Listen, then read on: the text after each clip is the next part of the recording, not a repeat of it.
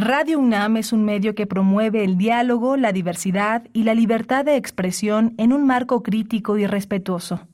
Los comentarios expresados a lo largo de su programación reflejan la opinión de quien los emite, mas no de la radiodifusora.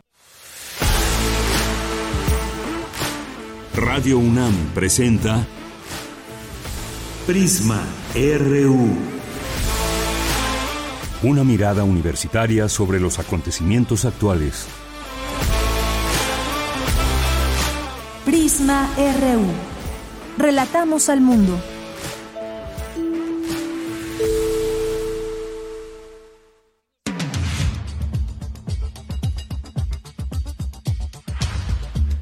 Muy buenas tardes, muchas gracias por acompañarnos aquí en Prisma RU. Estamos listo todo el equipo para poder llevar la información hasta usted como todos los días en este martes 17 de octubre del año 2023. Y estamos aquí con mucho gusto, como siempre, con mucho entusiasmo. Hoy vamos a platicar de ese tema que por supuesto tenemos que hablar, analizarlo y tiene que ver con los fideicomisos del Poder Judicial de la Federación. Hay trabajadores que están protestando contra la eliminación de fideicomisos. ¿De qué tratan estos fideicomisos? ¿Para qué se usan? ¿Cómo se expuso para la votación esta propuesta? ¿Y qué es lo que se dice alrededor de todo ello? ¿Va a perjudicar a trabajadores o no? Esa es la pregunta. Hasta donde hemos leído, hasta donde se puede entender, no afecta a trabajadores. Pero vamos a analizar este tema más adelante, en un momento más, con el maestro Francisco Burgoa, profesor de Derecho Constitucional de la Facultad de Derecho de la UNAM. Este es uno de los temas que vamos a abordar. Otro más, hoy es el Día Internacional para la Erradicación de la Pobreza. Hay mensajes, como pues sabemos, siempre importante hacer estas reflexiones, pero ¿qué se está haciendo en el mundo? ¿Qué se hace día con día para que menos personas estén en pobreza, muchas de ellas sin tener eh, pues prácticamente mucho que comer.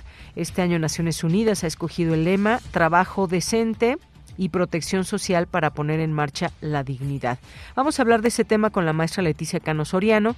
Ella es profesora de carrera de la Escuela Nacional de Trabajo Social y también vamos a platicar eh, pues sobre el turismo. Hay una eh, un tema que queremos abordar con nuestro especialista en turismo, Julio Reina Quirós que tiene que ver con los guías de turistas y el acceso a zonas arqueológicas, una petición que ya se había hecho en muchos momentos. Se nos va a explicar de qué se trata y estas aplicaciones de Disney y Pixar que suben eh, los pueblos mágicos a sus aplicaciones. Esto que eh, qué tiene que ver con el turismo o cómo se promueve y más. Así que vamos a verlo con él en un momento más.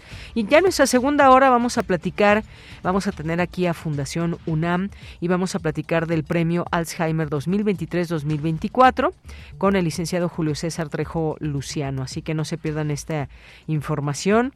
Vamos a tener hoy martes a poetas errantes, a literatura, cultura y más aquí en Prisma RU. Así que quédense con nosotros. Tenemos ya todo preparado para ustedes y también, como siempre, escríbanos por favor en nuestras redes sociales en arroba prisma.ru en X y en Facebook como prisma.ru. Así nos encuentran. Y en nombre de todo el equipo, soy de Yanira Morán, le doy la bienvenida y para que se quede aquí con nosotros de aquí a las 3 de la tarde. Desde aquí, relatamos al mundo.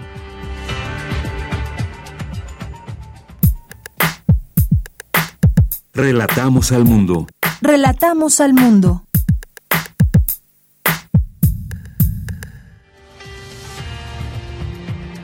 En la información universitaria, en ceremonia presidida por el rector Enrique Graue, profesoras y profesores del Sistema de Universidad Abierta y Educación a Distancia reciben el reconocimiento Pablo González Casanova.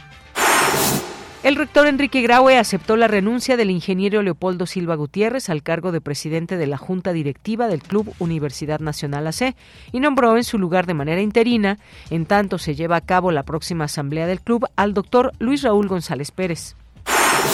Las estructuras de opresión y las desigualdades como el racismo y el patriarcado tienen como punto de inflexión la conquista colonial, señaló Noelia Correa, investigadora uruguaya, al participar en el coloquio internacional El lugar de las mujeres en el pensamiento crítico latinoamericano y caribeño, un rescate necesario.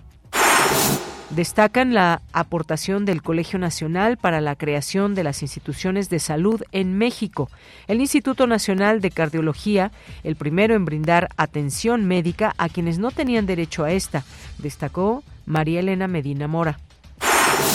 En los temas nacionales, trabajadores del Poder Judicial de la Federación convocaron a un paro nacional para manifestar su rechazo a la iniciativa para desaparecer 13 de 14 fideicomisos. En la Ciudad de México, por segundo día consecutivo, mantienen bloqueadas varias vialidades y protestan en varias dependencias.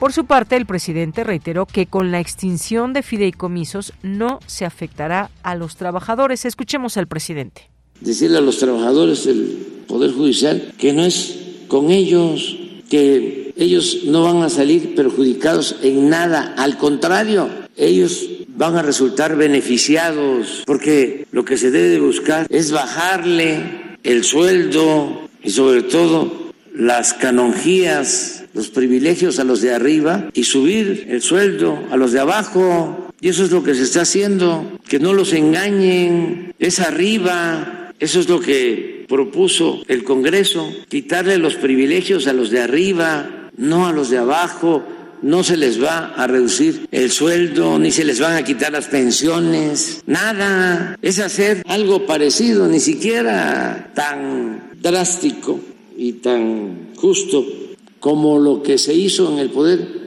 Ejecutivo, que le pregunten a los trabajadores del Poder Ejecutivo a quién se les redujo el sueldo, a quién se les quitaron prestaciones. No, fue arriba. Que no los usen, que no los manipulen.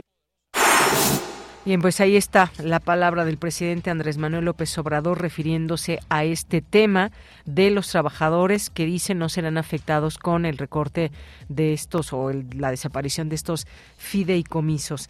Las Comisiones Unidas del Instituto Nacional Electoral aprobaron obligar a los partidos políticos a postular a cinco mujeres y cuatro hombres a gubernaturas en el proceso electoral 2023-2024. Se busca garantizar el principio de paridad en la contienda. La Comisión Nacional del Agua anunció que habrá reducción del abasto de agua en la Ciudad de México y la zona metropolitana.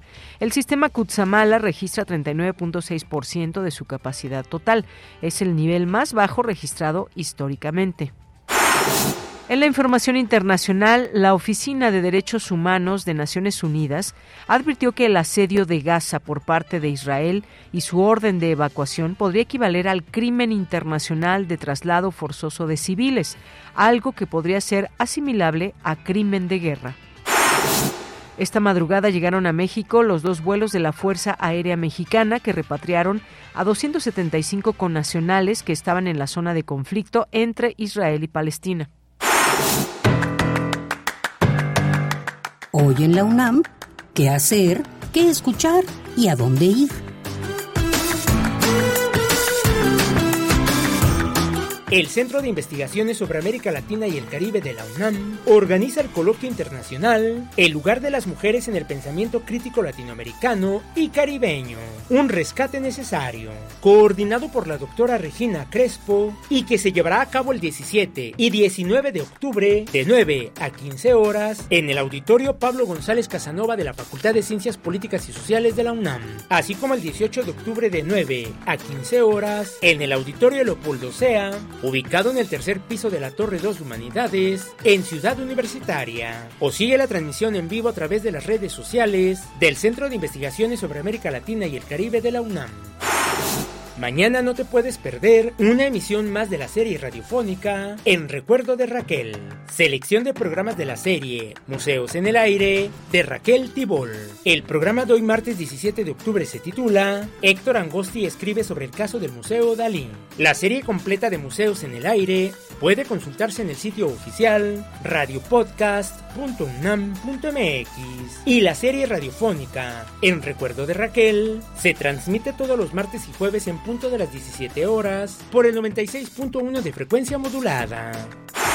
el Centro Cultural Universitario Tlatelolco convoca a estudiantes, profesores, investigadores, entrenadores, jueces y árbitros, así como líderes y promotores de la cultura física y el deporte en instituciones de educación media superior y superior a participar en el tercer Congreso Internacional del Deporte y la Cultura Física, Diplomacia y Cooperación Deportiva para la Paz y el Desarrollo, que se llevará a cabo del 25 al 27 de octubre en el Centro Cultural Universitario Tlatelolco. Para mayores informes e inscripciones, consulta la convocatoria completa que se encuentra disponible en su sitio oficial.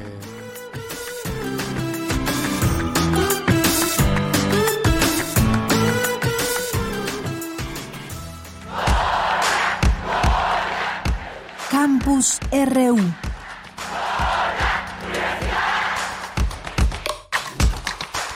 Bien, es la una de la tarde con 13 minutos. Entramos a nuestro campus universitario de este día. Eh, preside el rector Enrique Graue la ceremonia de entrega del reconocimiento Pablo González Casanova al profesorado del Sistema Universidad Abierta y Educación a Distancia de la UNAM. La información con mi compañera Virginia Sánchez. Vicky, ¿cómo estás? Muy buenas tardes. Adelante. Hola, ¿qué tal, de ella? Muy buenas tardes a ti y al auditorio de Prisma RU. Así es, pues, para honrar y celebrar la dedicación y excelencia de un grupo de profesoras y profesores del Sistema Universidad Abierta y Educación a Distancia, el rector Enrique Graue presidió la ceremonia de la entrega del reconocimiento Pablo González Casanova, instaurado en el 2022 en el marco de los 50 años de este sistema. En palabras de Melchor Sánchez Mendiola, titular de la Coordinación de Universidad Abierta, Innovación Educativa y Educación a Distancia de la UNAM, Destacó que en esta ocasión, por primera vez, se galardona a 18 profesoras y profesores que se han distinguido por su labor académica, con este premio que lleva el nombre de uno de los universitarios más destacados de nuestra historia, y dijo que representa una de las recompensas más profundas y gratificantes que se puede recibir en una universidad. Escuche. Esa constelación multidimensional de atributos y rasgos personales que convergen en la buena docencia, que en su ejercicio dejan profunda huella en el aprendizaje y formación del estudiantado, está hoy muy bien representada en el grupo de mujeres y hombres que hoy reciben este merecido reconocimiento. La impresión que han dejado en su alumnado, en sus entidades académicas, en sus compañeras y compañeros docentes, en la Universidad de la Nación, es un elemento central del corazón y fortaleza de nuestra institución. Ustedes son un grupo de heroínas y héroes que de forma creativa y desinteresada han sido el cimiento principal de la frase La UNAM no se detiene, que tanto nos inspiró durante la pandemia. Los unen los atributos comunes de inspiración, pasión y perseverancia que modelan esa identidad docente tan necesaria en la actualidad. Los educadores que destacan en educación abierta y a distancia no solo poseen habilidades pedagógicas excepcionales, sino también una empatía y comprensión profunda de las necesidades y desafíos de sus estudiantes. Y en nombre de los y las galardonadas en la modalidad abierta tuvo la palabra la doctora Marta Diana Bosco Hernández de la Facultad de Filosofía y Letras, quien señaló que los principios, las dimensiones y los componentes que enarbolan a este sistema lo llevan a su escenario educativo. Escuchémosla. Sus guías para sacar de todo lo mejor posible en nuestros escenarios pedagógicos, en donde se ofrecen múltiples posibilidades para crear procesos de recreación de la enseñanza y el aprendizaje, por medio de metodologías, estrategias, recursos y materiales didácticos, medios de comunicación e información, propios de la educación abierta y a distancia, que se traducen en espacios flexibles e innovadores.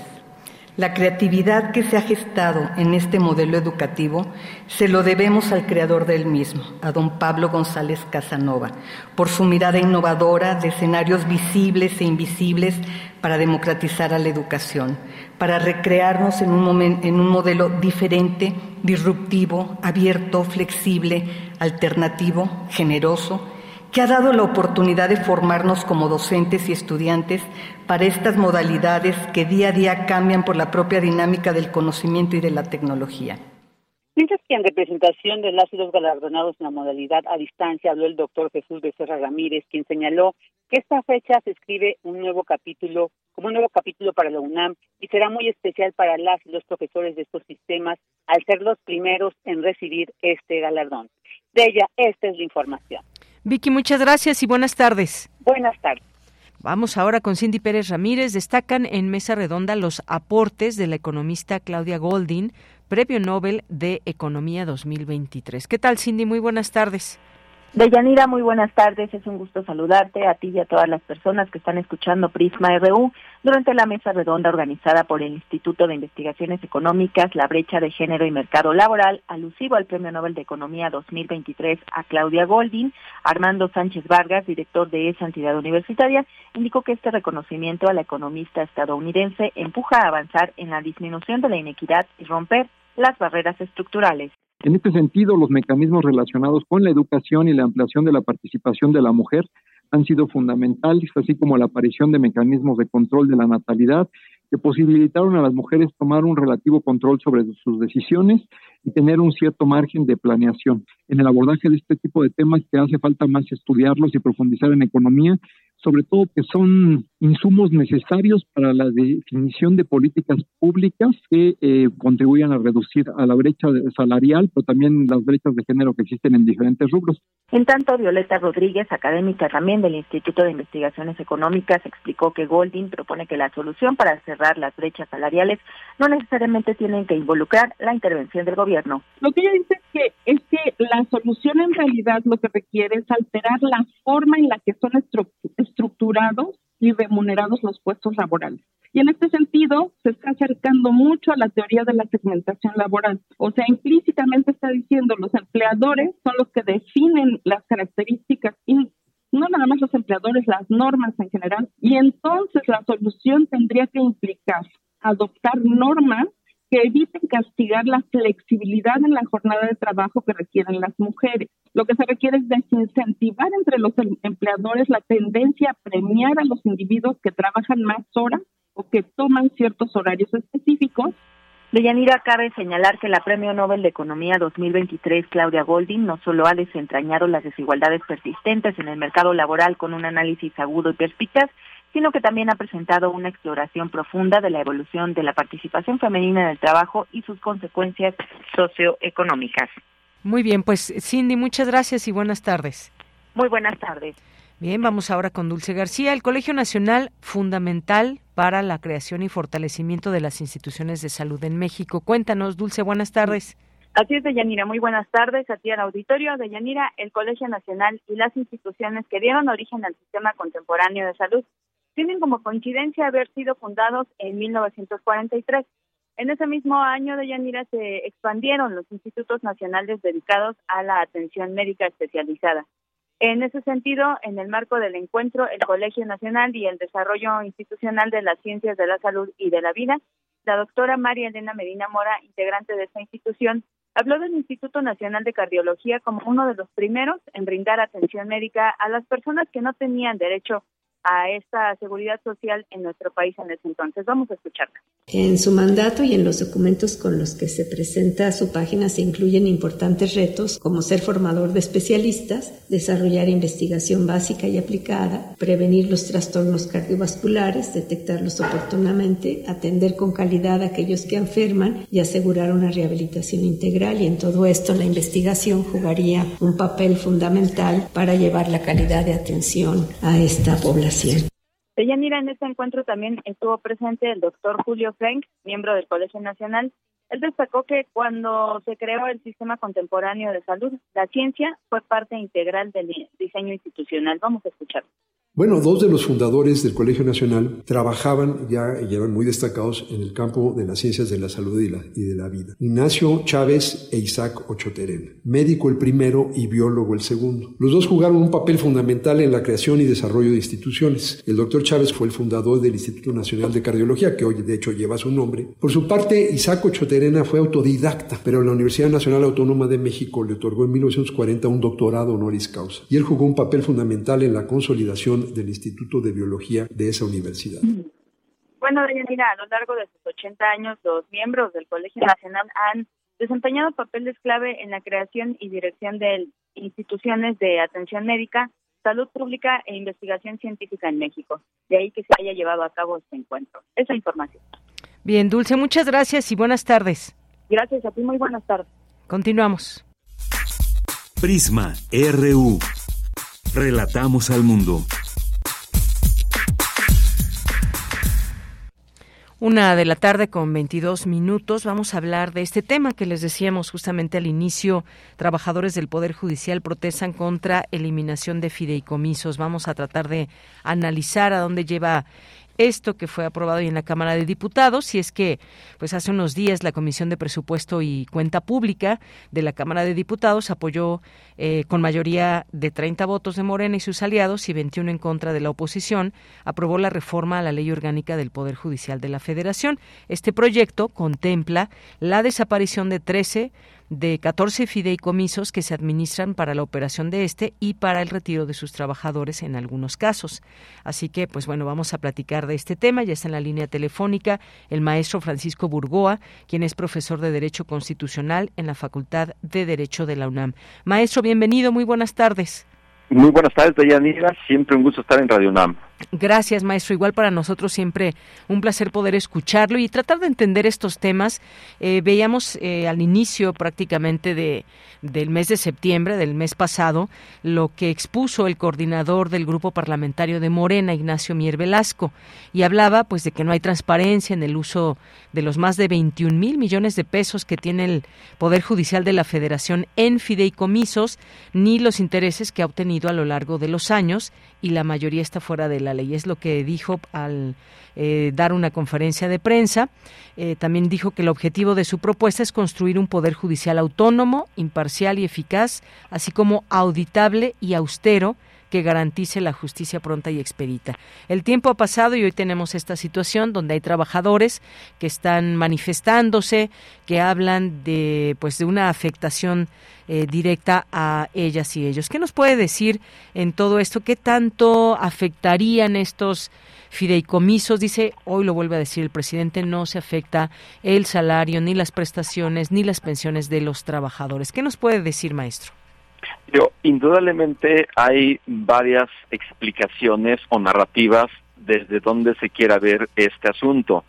Si lo vemos solamente en la perspectiva del presidente de la República, de Morena, del diputado Ignacio Mier, quien es el proponente de esta iniciativa para la eliminación de tres de los 14 fideicomisos, vamos a tener ahí una postura muy clara, que es reducir el presupuesto al Poder Judicial de la Federación y ellos han manifestado que no afecta los derechos de los trabajadores y que solo busca eliminar privilegios, así le llaman, privilegios. Pero si nosotros queremos tener los argumentos para que nosotros como sociedad ajenos al poder judicial y al poder ejecutivo queramos tener elementos para saber en dónde sí se dice la verdad y en dónde no, tenemos que ir pues por, punto por punto. Por ejemplo, si se manifiesta que no son transparentes los fideicomisos del Poder Judicial de la Federación, indudablemente esa afirmación contrasta con lo que se encuentra publicado en la página del Consejo de la Judicatura Federal y de la Suprema Corte. Ahí en sus áreas de transparencia, en esa, o secciones de transparencia en esas páginas, se van a encontrar toda la información relativa a los fideicomisos, que es una información pública, transparente y consultable y por supuesto que está sujeta a auditorías, a fiscalización de todos los recursos que se encuentran en esos fideicomisos. Entonces, si por una parte se dice que no hay y por otra parte vemos que sí se encuentra la información publicada, entonces hay una tergiversación de la información o de la información que se quiere hacer llegar a la ciudadanía. Por otra parte, por ejemplo, hoy el presidente de la República afirmaba que no se afectan los derechos de los trabajadores y que están siendo utilizados o manipulados para que se puedan conservar los privilegios de los ministros y las ministras. Pero eso también contrasta con lo que la propia Suprema Corte emitió en una tarjeta informativa la semana pasada, en donde afirma que la extinción de los fideicomisos sí afecta los derechos de los trabajadores del Poder Judicial de la Federación. Estamos hablando que son derechos de seguridad social, de pensión, de vivienda, de cobertura de salud y de retiro. El hecho de que se identifiquen de una forma muy puntual estos derechos laborales que son derechos adquiridos y que por mandato constitucional un derecho adquirido no se le puede eliminar a ninguna persona, es parte de los derechos laborales que tenemos eh, todas las personas con independencia de en dónde trabajemos. Si ya tenemos derechos adquiridos, no puede venir alguna modificación posterior para quitarnos esos derechos adquiridos. Y por eso es que esta manifestación de los trabajadores, como hoy lo vemos en varios puntos de la ciudad, porque han salido de los inmuebles para manifestar y cerrar este las avenidas que ellos pues están en su derecho de manifestarse que obviamente ahí podríamos entrar en otra discusión hasta dónde se está afectando a los a los automovilistas en su paso o están causando ahí un caos vial. Yo sé que hay varias formas de ver una situación de esta naturaleza pero yo creo que de acuerdo a la información que se tiene sí hay una afectación de los derechos de los trabajadores, a eso que le llaman privilegios, hay que revisarlos porque hay una gran desinformación que en mi opinión es con un propósito muy claro, atacar al Poder Judicial de la Federación, porque si realmente lo que se quiere es que tenga autonomía e independencia, con el solo hecho de reducir estos 15 mil millones de pesos, no se va a estar logrando ni independencia ni autonomía necesitamos tener un poder judicial fuerte en sus facultades y también económicamente, porque si no tienen los recursos para poder tener una operatividad y un funcionamiento, además de una afectación a los derechos de los trabajadores, yo creo que sí esto es más en el sentido de debilitar al Poder Judicial de la Federación que estarlo fortaleciendo como eh, se pretende. Muy bien. Eh, maestro, también le, le preguntaría, eh, digo, es importante saber, un, los fideicomisos son estos instrumentos financieros en los que instancias públicas o privadas guardan fondos en una bolsa destinada a un fin específico, pero cuyos montos, mientras no sean gastados, también generan rendimientos. Y por ahí se va también una quizás polémica en torno a qué pasa si no se utilizan esos recursos. Estos fideicomisos se alimentan de recursos presupuestales que son aprobados por diputados, diputadas, y la dependencia que los usa tiene la ventaja de que si al finalizar el año no se emplearon los recursos, se quedan en la bolsa e incluso pueden eh, crecer. Algo que se menciona en todo este tema de los trabajadores, se habla de pensiones complementarias. ¿Qué significa esto? Porque ahí están las pensiones, digamos, normales, pero ¿cuáles son estas pensiones complementarias que son las que en todo caso se habla de que a mandos superiores podrían ser afectadas? ¿De qué, de qué se trata cuando hablamos de pensiones complementarias?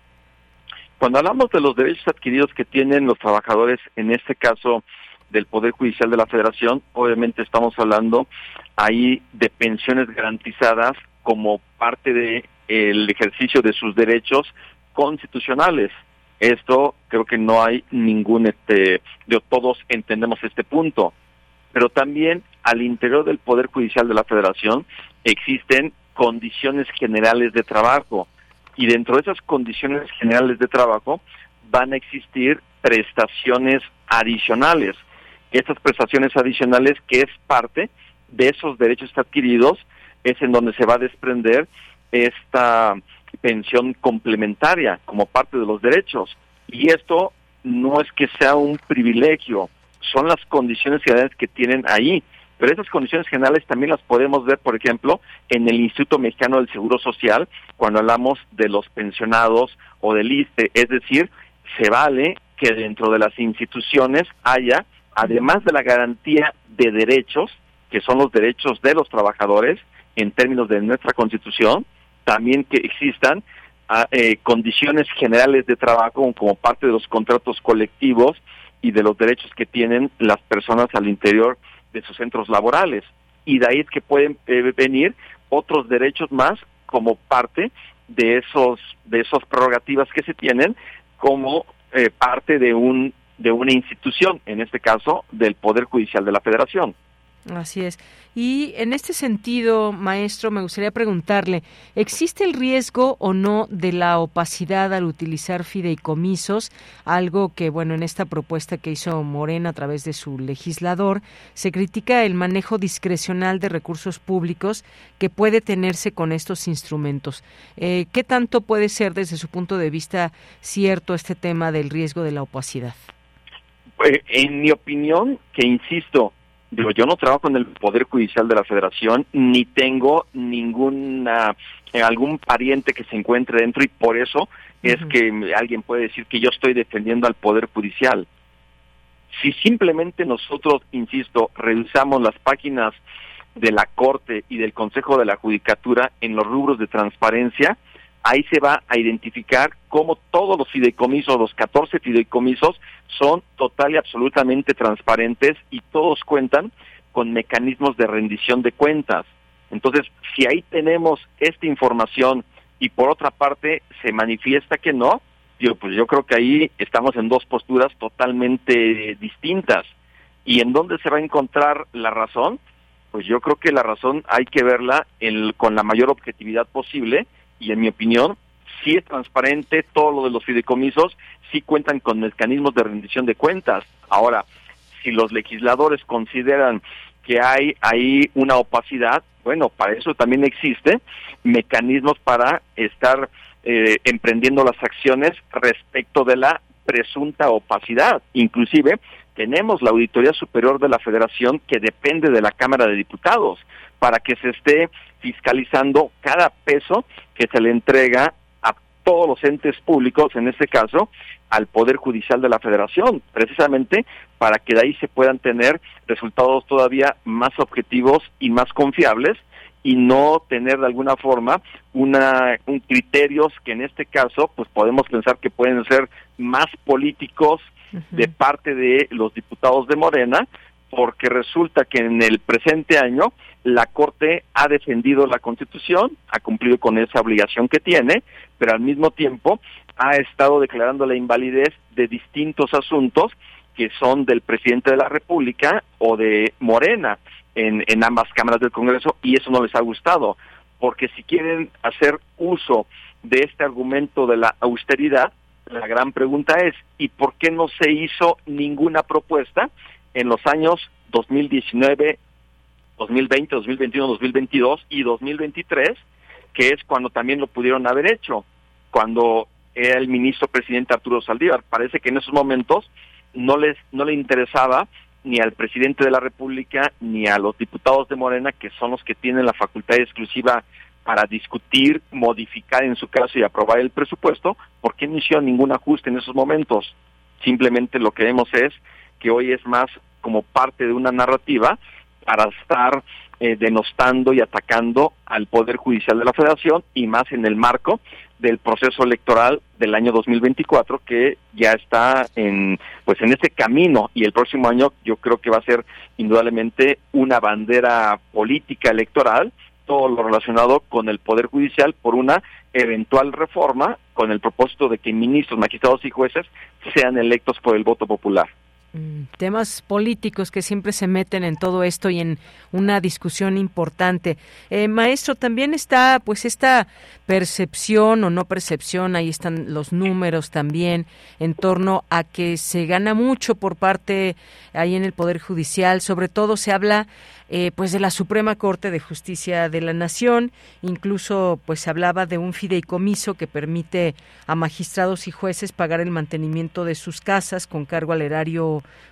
público y del que en 2018 se usaron 16.3 millones de pesos. Digo, todo esto también hay que traerlo a la mesa para poderlo eh, analizar, discutir y pues muchas personas que están o no con el gobierno, de pronto se hace esta división desafortunadamente, por eso eh, queremos entender bien estos, estos temas. Pues, ¿qué le parece a usted esto que también se habla en torno a lo que pasa en la Suprema Corte con desde salarios y muchas cosas y esto que se supo de, de un fideicomiso eh, para el mantenimiento de casas habitación de magistrados y jueces? Eh, número uno, si quiero este, manifestar, Yanira, que el Poder Judicial de la Federación no es perfecto.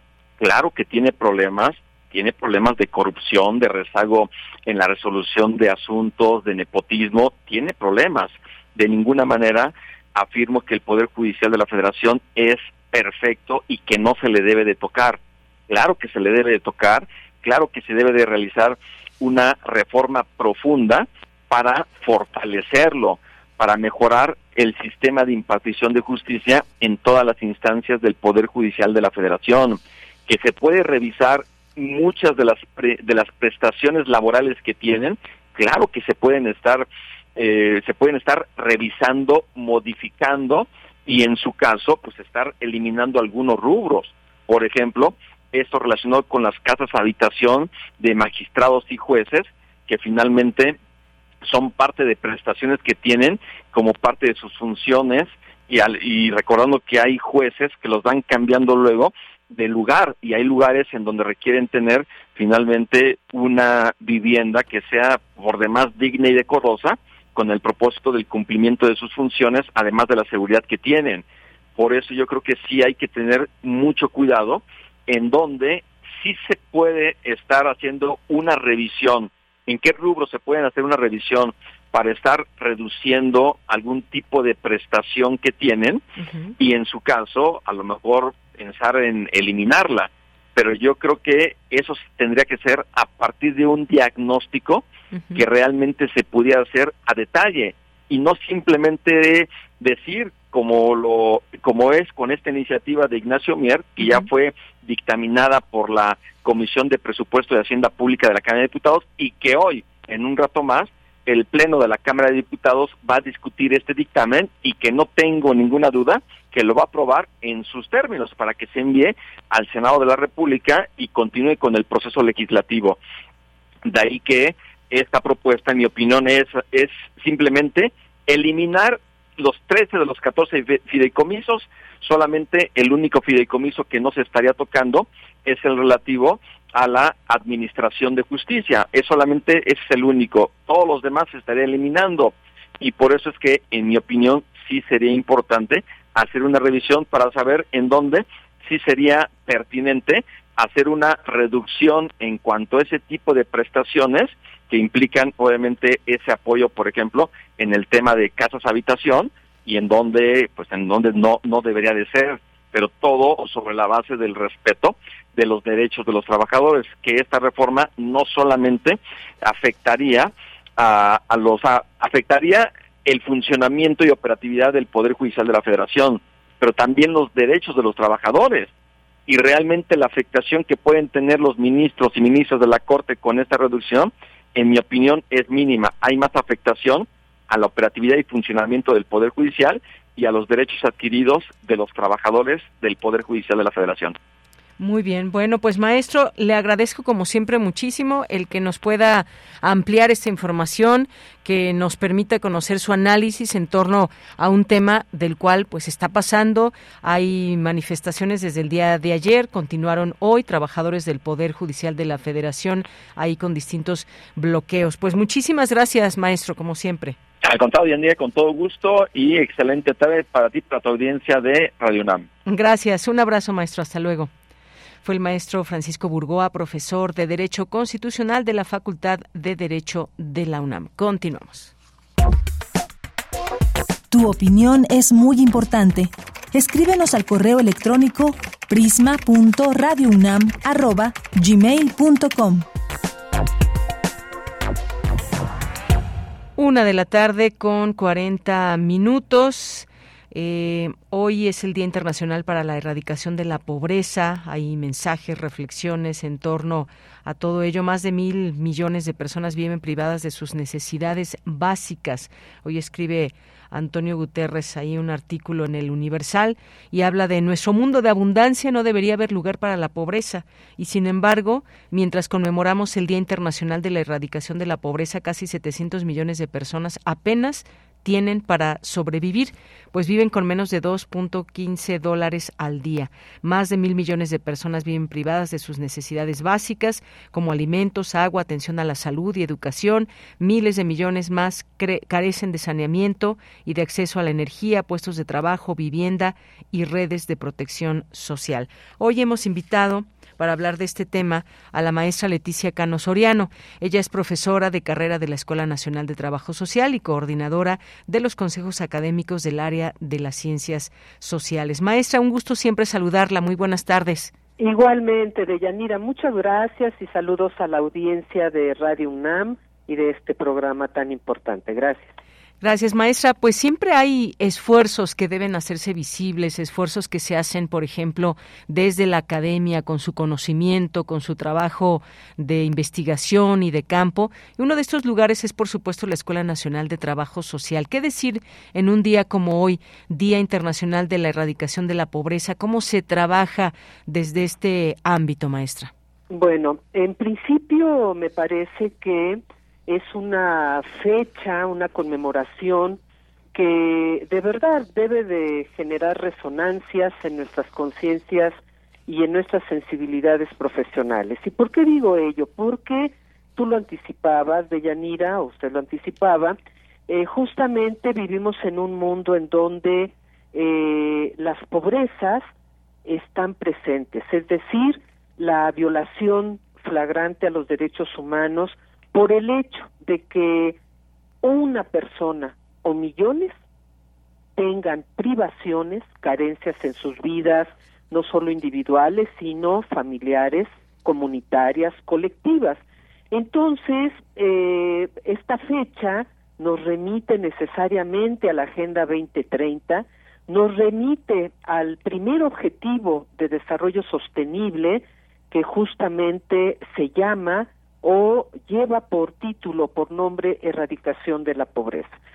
Eh, ¿Qué decir desde una profesión como la nuestra, que tenemos no solo que seguir estudiando, analizando, sino buscando justamente estos parámetros alternativos para procurar establecer propuestas de una política pública y de una política social más integrada, diferenciada y con perspectiva de género. Creo que eso es fundamental cuando hablamos de rezagos, de privaciones, de precariedades. Eh, verdaderamente es lastimoso, no obstante los esfuerzos que ha habido, ¿verdad?, para que las pobrezas aminoren, pero es lamentable que en un país tan eh, pródigo como el nuestro, pues todavía contemos casi 47 millones de personas en pobreza de acuerdo con datos oficiales.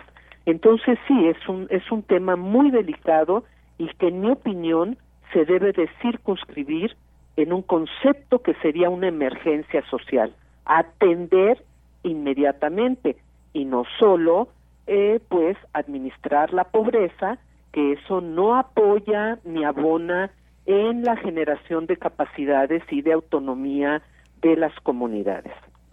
Gracias, maestra. Eh, algo muy importante también es, eh, pues, centrarnos también. ¿Cuáles son estos mecanismos que pues deben de ir cambiando esta realidad para muchas personas. Sabemos que hay que mecanismos desde los gobiernos. En el caso de México, también hace unas semanas que se publicó un informe en donde se habla de la reducción de la pobreza. Sin embargo, pues los retos son muchos. El número de personas también que siguen estando en la pobreza, pues se cuentan por millones. Eh, ¿Cómo ir, digamos, cerrando esta brecha? Se habla, pues, de mucha desigualdad, por ejemplo, en un país como, como México. ¿Cómo, ¿Cómo ir abonando, cómo ir eh, ayudando con estos mecanismos? ¿Qué se debe hacer en este sentido? Comprender, pero ¿qué tiene que cambiar, digamos, en todo lo que mueve a estas eh, formas de, de estos mecanismos, vaya, para cambiar la realidad de muchas personas? Claro, bueno, es una pregunta muy compleja.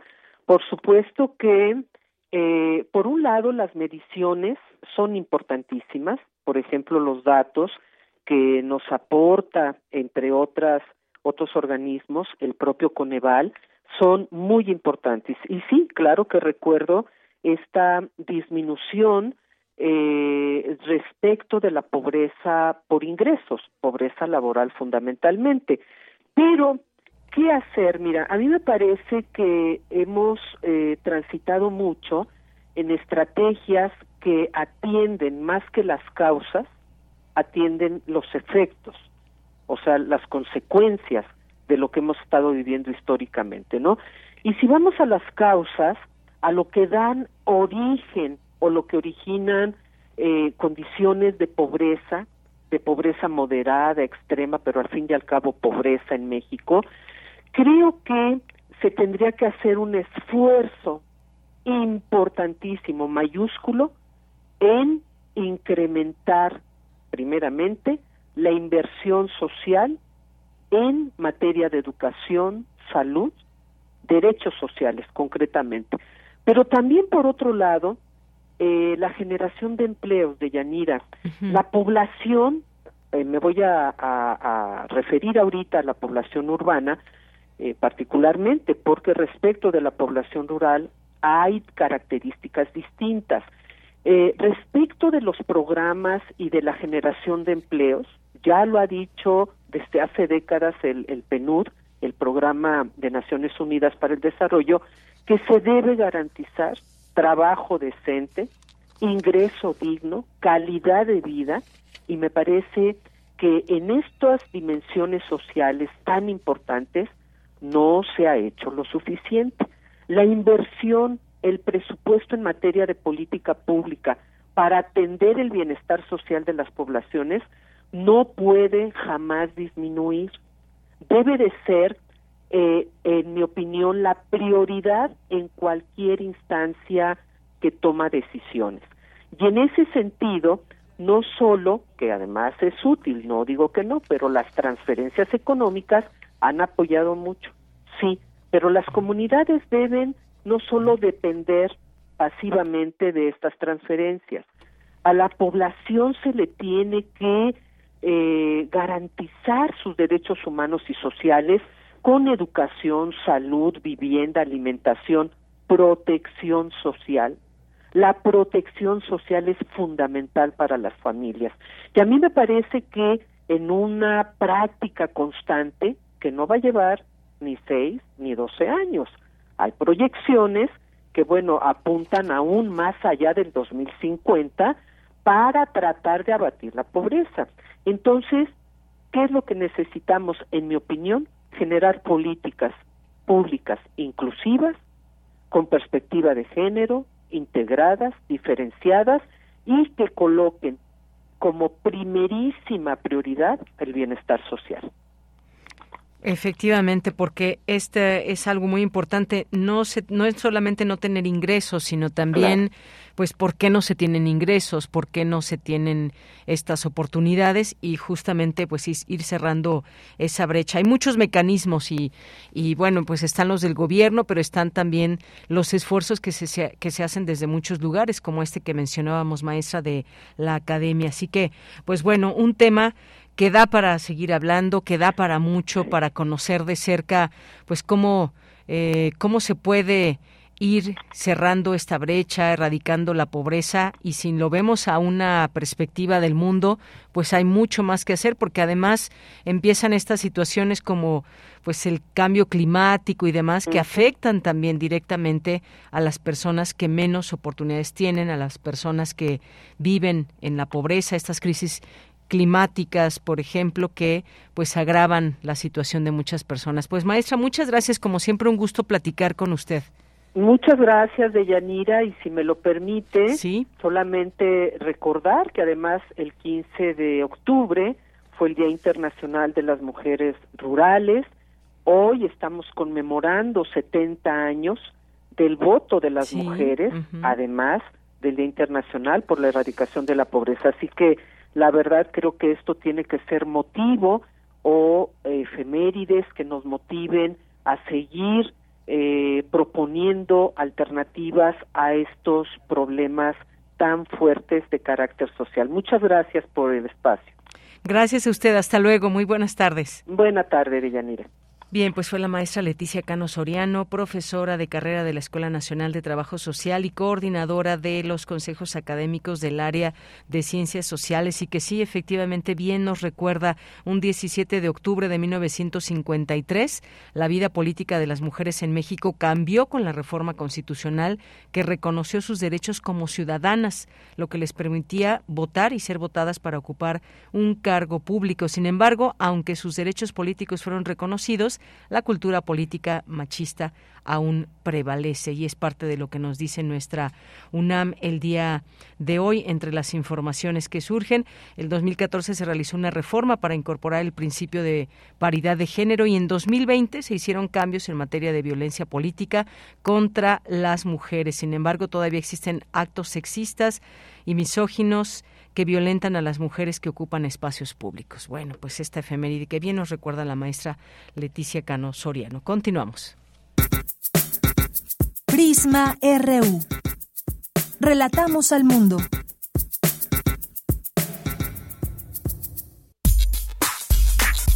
Prisma RU.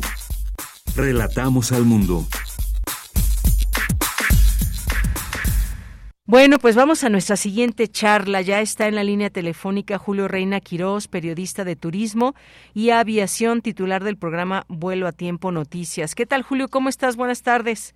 Hola, Deyanira, ¿cómo te va? Muy buenas tardes. Saludo como siempre a ti, al auditorio de Prisma RU y de Radio UNAM como siempre. Muy buena tarde. Muy buenas tardes, qué gusto saludarte. Hoy hay un tema, hay, bueno, en realidad son dos temas que nos propones y uno tiene que ver con eh, pues cuando hablamos de turismo, muchas veces vamos a algún lugar y contratamos o hay guías de turistas en distintas zonas, pero eh, cuéntanos de este tema de que van a tener acceso a zonas arqueológicas. ¿No era así?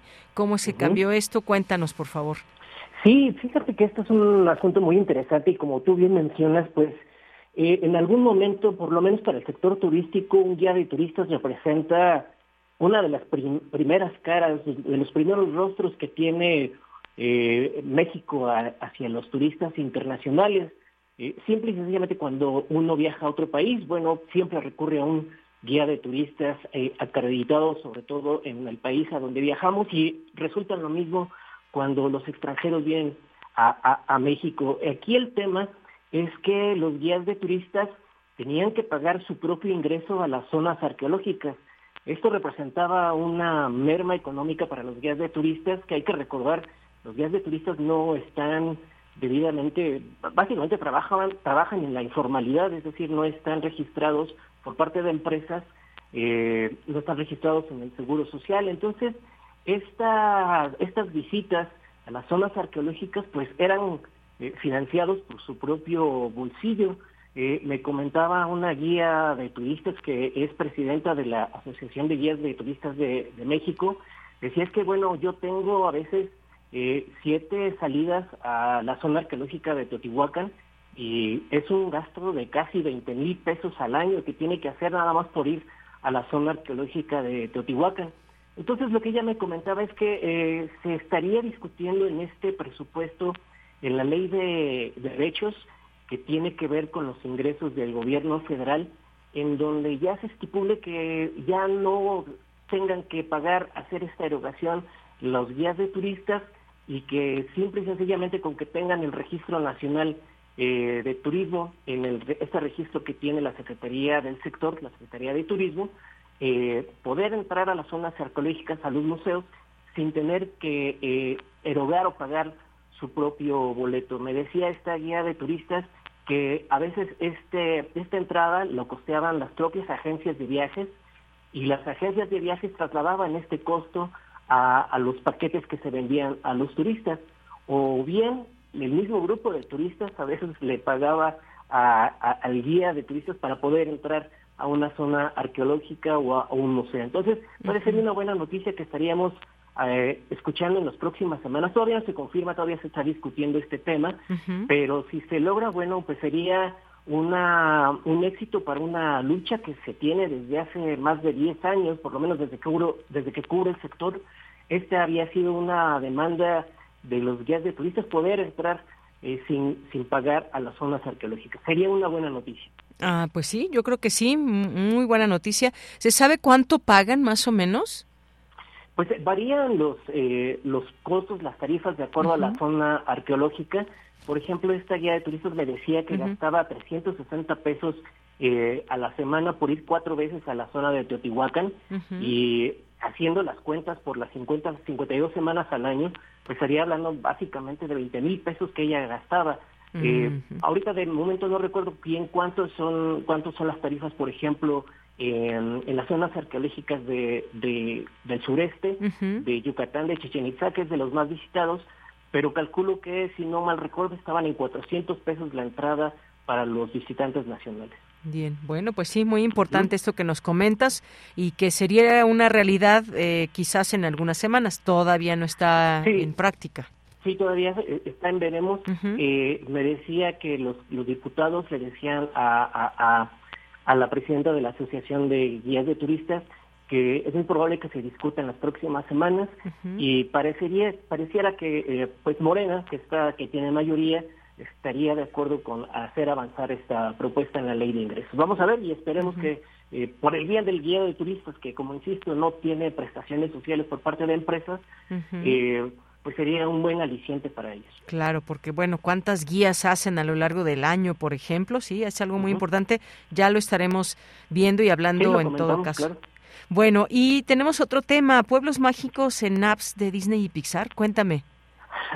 sí, bueno, fue una, es un tema que ahora con motivo de que se cumplieron eh, los 100 años de, de, la, de um, esta empresa Disney, eh, um, pues muchos pueblos mágicos se subieron a este, yo le llamo el tren del mame, eh, porque empezaron a generar a través de inteligencia artificial cómo se vería, cómo sería la carátula de una película de un pueblo mágico con base en esta tecnología de Pixar y de Disney. Eh, por ejemplo, eh, recuerdo ahorita el, pueblo mágico de Cotija, que, recién fue designado como pueblo mágico. Eh, aparece una imagen muy, muy curiosa de una persona, pero en medio aparece un queso, ¿no? Parece un queso gruyere. Entonces, eso fue algo muy curioso que emplearon algunos pueblos mágicos de ciertos estados del país eh, por ejemplo, el pueblo mágico de Tasco puso eh, como su parte de su inteligencia artificial, eh, como sería una película de Tasco con base en, Pixar, pues ahí aparece un Volkswagen, un Volkswagen que nosotros llegamos a conocer aquí en la Ciudad de México porque proliferaban como servicio de taxi. Eh, ahorita ya desaparecieron en la Ciudad de México, pero siguen brindando servicio en Tasco justamente porque allí eh, en este pueblo mágico de Guerrero, pues las calles son muy estrechas, entonces los suru que ahora tenemos en la Ciudad de México como taxis, pues no caben, no es, no, no, se posibilita bien el tránsito eh, vehicular en estas calles estrechas de Tasco y bueno también fue algo curioso de que, de que estos pueblos mágicos ingresen a este tipo de tecnología. ¿Qué podemos rescatar de esto de Yanira? Pues que cada vez más la inteligencia artificial puede ser utilizada como una promoción turística y en el contexto que ya hemos comentado aquí en tu espacio y en Radio UNAM, que pues a falta de recursos económicos por parte de la federación, bueno, pues los destinos tienen que eh, buscar alternativas para poder promocionar a, sus atractivos eh, turísticos y bueno, este puede ser una, una buena forma, una mejor forma de, de generar una mejor promoción y aparte como pues ya cada vez eh, todos nosotros nos informamos cada vez más en los teléfonos celulares, pues eso es sería una alternativa muy muy eficaz para los destinos turísticos. Efectivamente. Y aparte son muy divertidos. Se los recomiendo si ahí pueden verlos. Están en las páginas, en las, redes oficiales de los pueblos mágicos. Muy bien, bueno, pues siempre un gusto platicar contigo, Julio, sobre estos temas ligados al turismo y ya tendremos oportunidad de seguirlo haciendo en otras emisiones. Por lo pronto, muchas gracias. A ti, muchísimas gracias, Deyanira, y muy buena tarde a todos. Muy buenas tardes. Hasta luego. Julio Reina Quirós, periodista de turismo y aviación, titular del programa Vuelvo a Tiempo Noticias y, bueno, pues parte de estas colaboraciones de turismo que tenemos con él. Son las dos de la tarde en punto. Tenemos que irnos a eh, un corte y regresamos a la segunda hora de Prisma RU.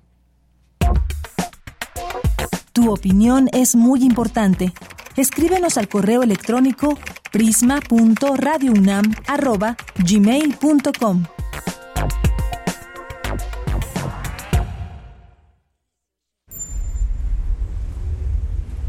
XEUN 96.1 de frecuencia modulada. 860 de amplitud modulada.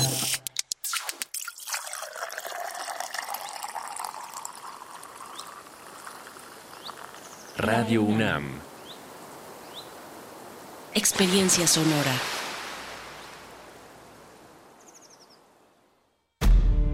Un tejido infinito de impulsos. Un diálogo en los matices del silencio.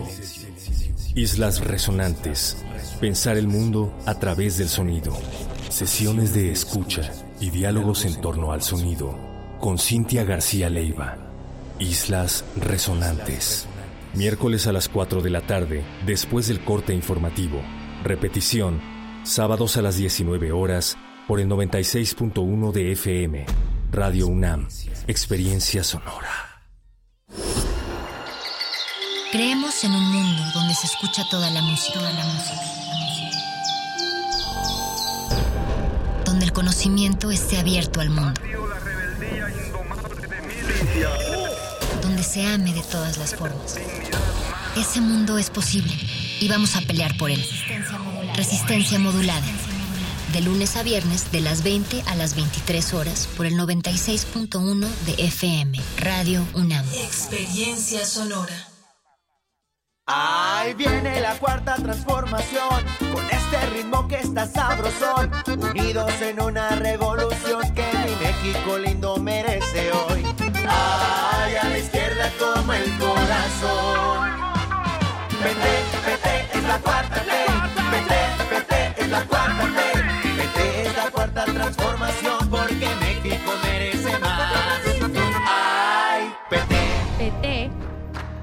4T. Dicen que se llama fentanilo. Yo nomás que no le agarro el hilo. Dime que tiene de a acabar como rap en el patrón.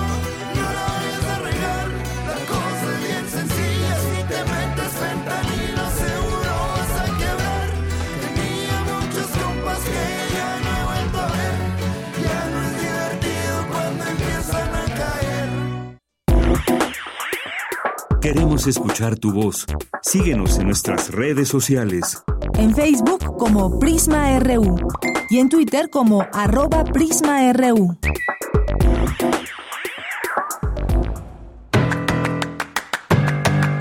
Mañana en la UNAM, ¿qué hacer? ¿Qué escuchar? ¿Y a dónde ir? La Cruz Roja Mexicana y la Dirección General de Atención a la Comunidad de la UNAM te invitan a participar en la cuarta campaña de donación de sangre de la UNAM, que se llevará a cabo del 18 al 20 de octubre en las islas de CEU. Realiza tu registro de asistencia en el sitio oficial www.donacioncruzroja.com.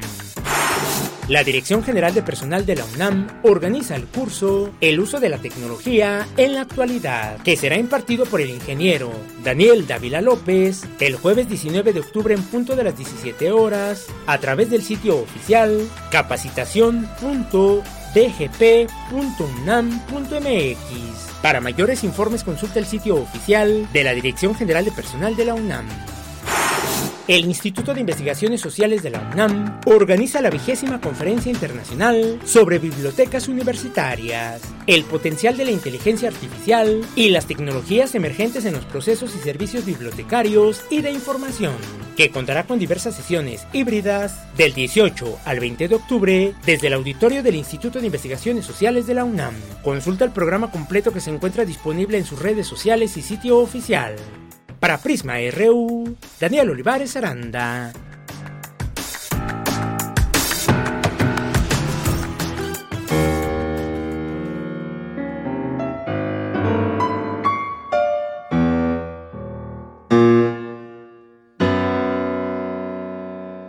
Estimado público de Radio UNAM, soy Octavio Moctezuma, pintor. Acabo de presentar una exposición que lleva por título La Reserva Ecológica y otros parajes en la Galería La Mercantil, Hernández Leal 107, Coyoacán, muy cerca de Miguel Ángel de Quevedo, y va a estar durante todo octubre. El tema de la exposición son parajes o paisajes que tienen que ver con los espacios que normalmente están olvidados en la Ciudad de México, las malezas, la reserva ecológica, y otros lugares en donde la naturaleza está expresándose por sí misma. son pinturas que he estado llevando a cabo con temas que también tienen que ver con la complejidad, con procesos de autoorganización y análogos a los que suceden en la naturaleza, pero llevados a la pintura. La exposición va a estar abierta al público todos los días, excepto el miércoles, incluyendo los fines de semana también está abierta la galería, o sea que la pueden visitar en un horario de 10 a 7 de la noche. Dense una vuelta.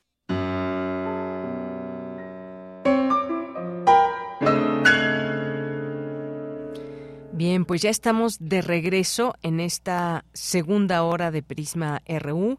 Nos da muchísimo gusto estar con ustedes, que nos sintonicen a través del 96.1 de FM y a través de www.radio.unam.mx. Siempre un gusto que estén por aquí. Y bueno, pues también tenemos, tenemos ya, eh, pues tenemos boletos para el cine, para la cineteca. Si pueden hoy... Eh, organizarse, pues aquí les vamos a dar un regalo. Les digo de qué se trata. Bueno, pues como ustedes saben, se está llevando a cabo el Festival Internacional de Cine Documental de la Ciudad de México, su edición 18 del 12 al 21 de octubre. Y bueno, pues importante mencionarlo porque este es un festival muy importante, hay proyecciones en diferentes cines de la Ciudad de México, hasta funciones virtuales desde su página oficial. Hay 80 títulos que forman parte de este festival Docs MX. Y como cada año este festival pues trae una selección de largometrajes, cortometrajes de cine no ficcional y esta vez reúne en su octava edición con sede en más de 100 cines de la Ciudad de México, proyecciones virtuales además de contar con una selección 50% de cine nacional entre su catálogo. Así que tenemos, tenemos varias, eh, bueno, para el día de hoy tenemos cuatro eh, pases dobles. Les explico de qué se tratan y cuáles, qué películas son. Una es para hoy martes a las 18 horas. Es em, se llama eh, Al son de, Veno. A ver, no, permítanme. Esta es de esta es de eh, a las 8 de la noche. Así que si tienen tiempo, está esta de Al son de Veno a las 8 de la noche en la Cineteca Nacional. Tenemos para esta película dos pases dobles y si ustedes gustan, pues lo que tienen que hacer es escribirnos en nuestras redes sociales para que pues podamos anotar su nombre y van directamente allá. No tienen que venir a recogerlos y luego irse de aquí a la Cineteca, sino directamente tienen que eh, desplazarse allá a la Cineteca Nacional. Hoy martes 17 de octubre a las 8 de la noche al son de Veno y también tenemos estas eh, dos posibilidades para eh, a las 16 a las 18 horas, perdónenme, El gigante dormido de Markus Schroeder de Alemania. Así que tenemos estas dos opciones. Nos pueden escribir en nuestras redes sociales, que son pues estas invitaciones que nos hace, estas cortesías que nos ofrece Docs MX. Y bueno, pues muchas gracias como siempre a quienes nos están escribiendo en nuestras redes sociales y que están aquí pendientes, como Jorge Morán Guzmán, que nos escribe ¿Cuál es el negocio real de la app de Disney y Pixar en relación a los pueblos mágicos? Bueno, pues muchas gracias. Ahí platicábamos de esto que está sucediendo. ¿Cuál es el negocio? Pues bueno, creo que siempre hay un negocio, ¿no? Donde se explotan imágenes o se puede llegar a todo este tema que el turismo tiene que ver con, pues, con dinero también, con negocio, además de mostrar lo bonito de muchos sitios y más de México. Eh, también nos dice justo que se elimine el pago a las zonas arqueológicas para los guías. Uno de mis hijos trabajó para una agencia de viajes y terminaba casi subsidiando a la agencia en varias ocasiones. Sí, luego pues muchas agencias que llevan a cabo prácticas que son adversas para sus trabajadores. Sí, se conocen de varias, Jorge, eh, desafortunadamente. César Soto nos dice buen martes sonoro, gracias César. Eh, también Jorge nos dice la lucha contra la extrema pobreza es a la vez la lucha contra la extrema riqueza. Pues sí, es que esa desigualdad es la que quiebra o la que afecta también muchísimo. Qué bueno que existan personas que gracias a su trabajo puedan tener muchas ganancias, pero ¿qué pasa abajo? O cómo muchas veces, muchas veces cómo se generan esas riquezas. Em, se tienen empresas eh, y luego no se quieren pagar impuestos o luego no se quieren dar derechos a sus trabajadores. Hay mucho que debería de cambiar. Por eso son retos muy grandes. No solamente es eh, pues querer cambiar una realidad, sino hacer que cambie y hay mecanismos para ello. Jorge Morán también nos dice, reducir o quitar privilegios es muy complejo y difícil, pero necesario. No siempre lo legal es lo justo. Refrancito, interesante que pudiera considerarse esta exención de guías en zonas como Chichen Itza. Efectivamente, se cobra doble tarifa, una para el INA y otra para eh, cultura de Yucatán. Gracias, Refrancito, también aquí por el comentario sobre ese tema. Jorge, la mejor alcanza, la mujer alcanza los niveles de atención que merecen, como este caso de la economista Claudia Goldin. Alfredo Jiménez Lagar nos dice, o sea que todo es un plan perverso del Poder Ejecutivo para desfondar y corromper las elecciones 2024. ¿De verdad cree eso? La aceptación del presidente y de Morena no basta para ganar las elecciones. Suena raro el discurso del doctor. Gracias, Alfredo. Eh, también nos escribe Guerrero, eh, Lorenzo Sánchez nos dice la pobreza es producto de la desigualdad capitalista. Sería importante reportar quién, eh, aparte de nosotros, financia las campañas electorales. Su basura inunda las calles, nuestras calles, gastando millones de pesos que servirían para otras cosas. Un abrazo.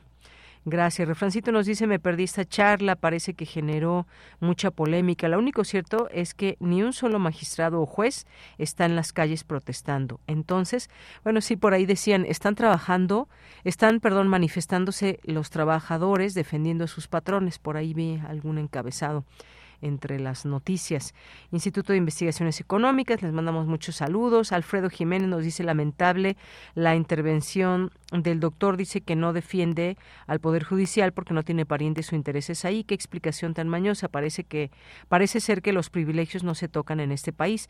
Viene del circuito PRI medios empresariado que defiende las trampas. Gracias, Alfredo. Abelina Correa, saludos. Marco Fernández, según el maestro Burgoa, el Poder Judicial está en lo correcto y sus trabajadores también. Bajo esta óptica, todo está bien en este país porque es legal, sin importar qué tan inmoral sea el uso de los recursos. Gracias, Marco. Román Hernández García, ¿cómo se puede echar atrás estas reformas? Román también nos dice, excelente tarde a todos, llega mi hora favorita del día, entender el mundo. Gracias, Román, un abrazo. Marta Fernández, ¿qué sarta de mentiras está diciendo su entrevistado respecto a los fideicomisos del Poder Judicial? No contesta las preguntas, solo repite ideas desarticuladas. Guerrero, buena tarde, Carlos Rojas. Hoy en Prisma RU la masacre en Gaza adquiere dimensiones brutales. Hoy en, en, Prisma los medios callan mientras la gente inocente muere, ¿no? No, no, no, no hemos tenido aquí distintas eh, voces para hablar de este tema, eh, que incluso, pues a veces por tiempo, pero todavía falta nuestra sección internacional y sí hay que hablar de lo que está sucediendo en Gaza, de cómo Israel ha cortado suministros y aquí hemos tenido también esa postura de eh, dejar en claro eso, lo que está pasando en la franja de Gaza, y lo leíamos al inicio también en nuestro resumen, se está comparando con crímenes de guerra terrible lo que está pasando allá. Muchas gracias, Carlos. Jorge, hace unas dos horas escuché la noticia de un conato de bomba en C-City el IPN. No tenemos información oficial respecto a eso. Jorge, gracias. Saludos para Deyanira Morán, equipo Radio Internautas. David Castillo, buenas tardes. Al genial equipo de Prisma RU. Y bueno, pues le seguimos leyendo. Rosario Durán, martes, martes. Rosario, muchas gracias. Vino hace unos momentos nuestra radio escucha querida Rosario Durán a unos presentes eh, de su viaje a Copenhague, los cuales agradecemos muchísimo. Y pues nada, muchas gracias por dar, hacerse ese espacio, eh, pues la molestia, muchas gracias y un gusto por aquí recibir este recuerdo que viene de tierras lejanas y sobre todo pues gracias por su sintonía siempre Rosario Durán. Buen camino de regreso. Gracias por darse este tiempo. Carlos Acuña, Marco Fernández también muchas gracias y a todas las personas que nos siguen escribiendo a través de este espacio. Pues nos vamos a la información en esta segunda hora de Prisma RU con Cristina Godínez. Inicia el coloquio internacional el lugar de las mujeres en el pensamiento crítico latinoamericano y caribeño, un rescate necesario. Adelante, Cristina. Buenas tardes, Deyanira. Un saludo para ti y para el auditorio de Prisma RU. Organizado por el Centro de Investigaciones sobre América Latina y el Caribe y la Facultad de Ciencias Políticas y Sociales de la UNAM, este coloquio tiene como eje el estudio de los feminismos, en especial el rescate de lo que las mujeres han generado y producido en el pasado. Expuso Nayar López Castellanos, coordinador del CELA de la Facultad de Ciencias Políticas. Es un esfuerzo que sin duda dará eh, muchos resultados muy interesantes y abrirá también vetas de investigación que eh, van a poder permitir acercarse más a experiencias que están no solamente ocultas en la lógica de lo que plantea este coloquio, la, cómo se ha invisibilizado la producción y el pensamiento desde, desde la óptica de las mujeres, sino también países y regiones y procesos políticos que también en cierto sentido están ocultos, están relegados del conocimiento de lo que ha sido el pensamiento crítico en América Latina y el Caribe. ¿no? En la primera conferencia, Noelia Correa García, de la Universidad de la República de Uruguay, habló de la producción de conocimiento y la participación de las mujeres latinoamericanas. Marcada por la violencia, la sangre y guerras, comenzaba una nueva parte de nuestra historia y también una nueva configuración del mundo. Las estructuras de opresión que nos atraviesan, racismo, patriarcado, capitalismo, tienen al momento de la conquista colonial como un punto de inflexión. Asimismo, esto no quiere decir que las desigualdades que son generadas por estas estructuras de opresión, en el caso de racismo y patriarcado, no se manifestaran previamente o que no se estuvieran desplegando de otras maneras. Pero es desde 1492 y con el posterior despliegue del sistema capitalista cuando estas estructuras se resignifican de otra forma, siendo la imbricación entre ellas lo que ha configurado las condiciones históricas y subjetivas de las que somos parte. Deyanira, este coloquio tiene actividades académicas a partir de hoy y hasta el jueves 19 de octubre en el auditorio Pablo González Casanova de la Facultad de Ciencias Políticas y Sociales y en el auditorio Leopoldo Sea del CIALC. También pueden seguir las transmisiones a través de sus canales en YouTube y Facebook Live. Este es mi reporte. Buenas tardes. Gracias, Cristina Godínez. Muy buenas tardes. Y miren, antes de irme a, Radio Francia Internacional, porque esto acaba de suceder y tiene un poco más de tiempo que se hace el noticiario de Radio Francia, y algo que nos comentaba aquí uno de los radioescuchas y que estamos ahora leyendo y lo compartimos, por supuesto, lo terrible de esta guerra y los ataques que, pues desafortunadamente, Israel también está como respuesta llevando a cabo, pero en lugares donde no imaginaríamos, como un hospital se habla de cientos de muertos en un ataque a un hospital de Gaza, según autoridades palestinas. Estamos viendo en distintos encabezados de, de, portales del mundo cientos de muertos en un hospital.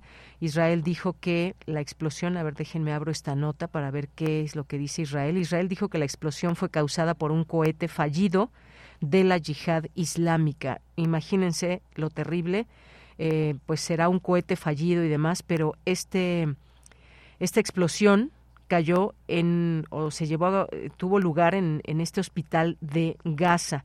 Culpó Netanyahu eh, a terroristas por los cientos de muertos en el hospital de Gaza. Es lo que está diciendo el primer ministro de Israel. Publicó un mensaje en su cuenta de X y aseguró que el mundo entero lo sabía. Los terroristas bárbaros de Gaza son los que atacaron el hospital de Gaza. El que asesinó brutalmente a nuestros hijos también asesina a sus hijos. Jamás aseguró que liberaría rehenes de Israel. Bueno, pues estas son las últimas informaciones. Eh, ¿Cuál es la realidad? ¿Cómo, ¿Cómo dar por hecho una u otra información? Bueno, pues por lo pronto Ahí está lo que dicen en Gaza y ahí está lo que, lo que responde Israel. Nos vamos ahora a la información con Radio Francia. Relatamos al mundo. Relatamos al mundo.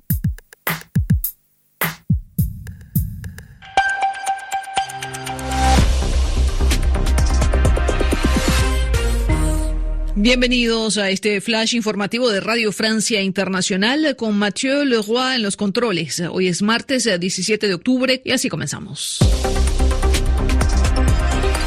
Andreina Flores.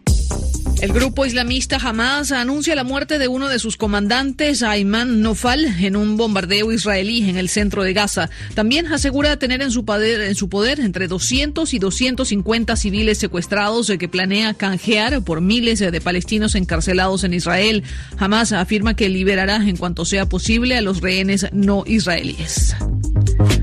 La Organización Mundial de la Salud vuelve a lanzar la alerta. Si en las próximas horas no se provee a los civiles de la franja de Gaza de agua, electricidad, comida, medicinas y combustible, se producirá una catástrofe humanitaria en la región. Toneladas de ayuda se acumulan en la frontera, pero los accesos siguen cerrados. Por su parte, la Unión Europea ha propuesto un corredor humanitario aéreo para la entrega de insumos.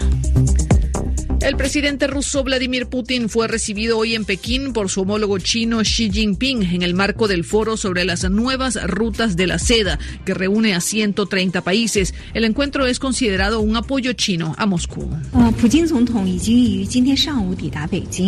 La portavoz del Ministerio de Asuntos Exteriores de China, Mao Ning, confirmó que ambos mandatarios sostendrán una reunión bilateral este miércoles donde seguramente los temas de la guerra en Ucrania y el conflicto Israel-Hamas serán prioritarios. En Bélgica, el hombre acusado de haber matado a dos suecos en Bruselas este lunes por la noche fue abatido a disparos por la policía esta mañana mientras intentaba arrestarlo. Para hoy se ha convocado a hacer un minuto de silencio esta noche antes de los partidos eliminatorios para la próxima Eurocopa en Bruselas. En Francia, el Palacio de Versalles fue nuevamente evacuado este martes tras una amenaza de bomba y permanecerá cerrado durante todo el día. Recordemos que el palacio también fue evacuado el sábado por la tarde después de una amenaza de bomba que pasó a través de un mensaje anónimo. Ese día también fue evacuado el Museo del Louvre. Y la militante ecologista sueca Greta Thunberg fue detenida hoy en Londres en una manifestación a las puertas de una conferencia que reúne altos dirigentes de la industria del petróleo y el gas. Greta había hecho declaraciones contra el encuentro diciendo que políticos sin talla concluyen acuerdos y compromisos con gente del lobby del destructivo sector de los combustibles fósiles. Así terminamos este flash informativo de Radio Francia Internacional. Pueden consultar nuestros contenidos a través de rfimundo.com.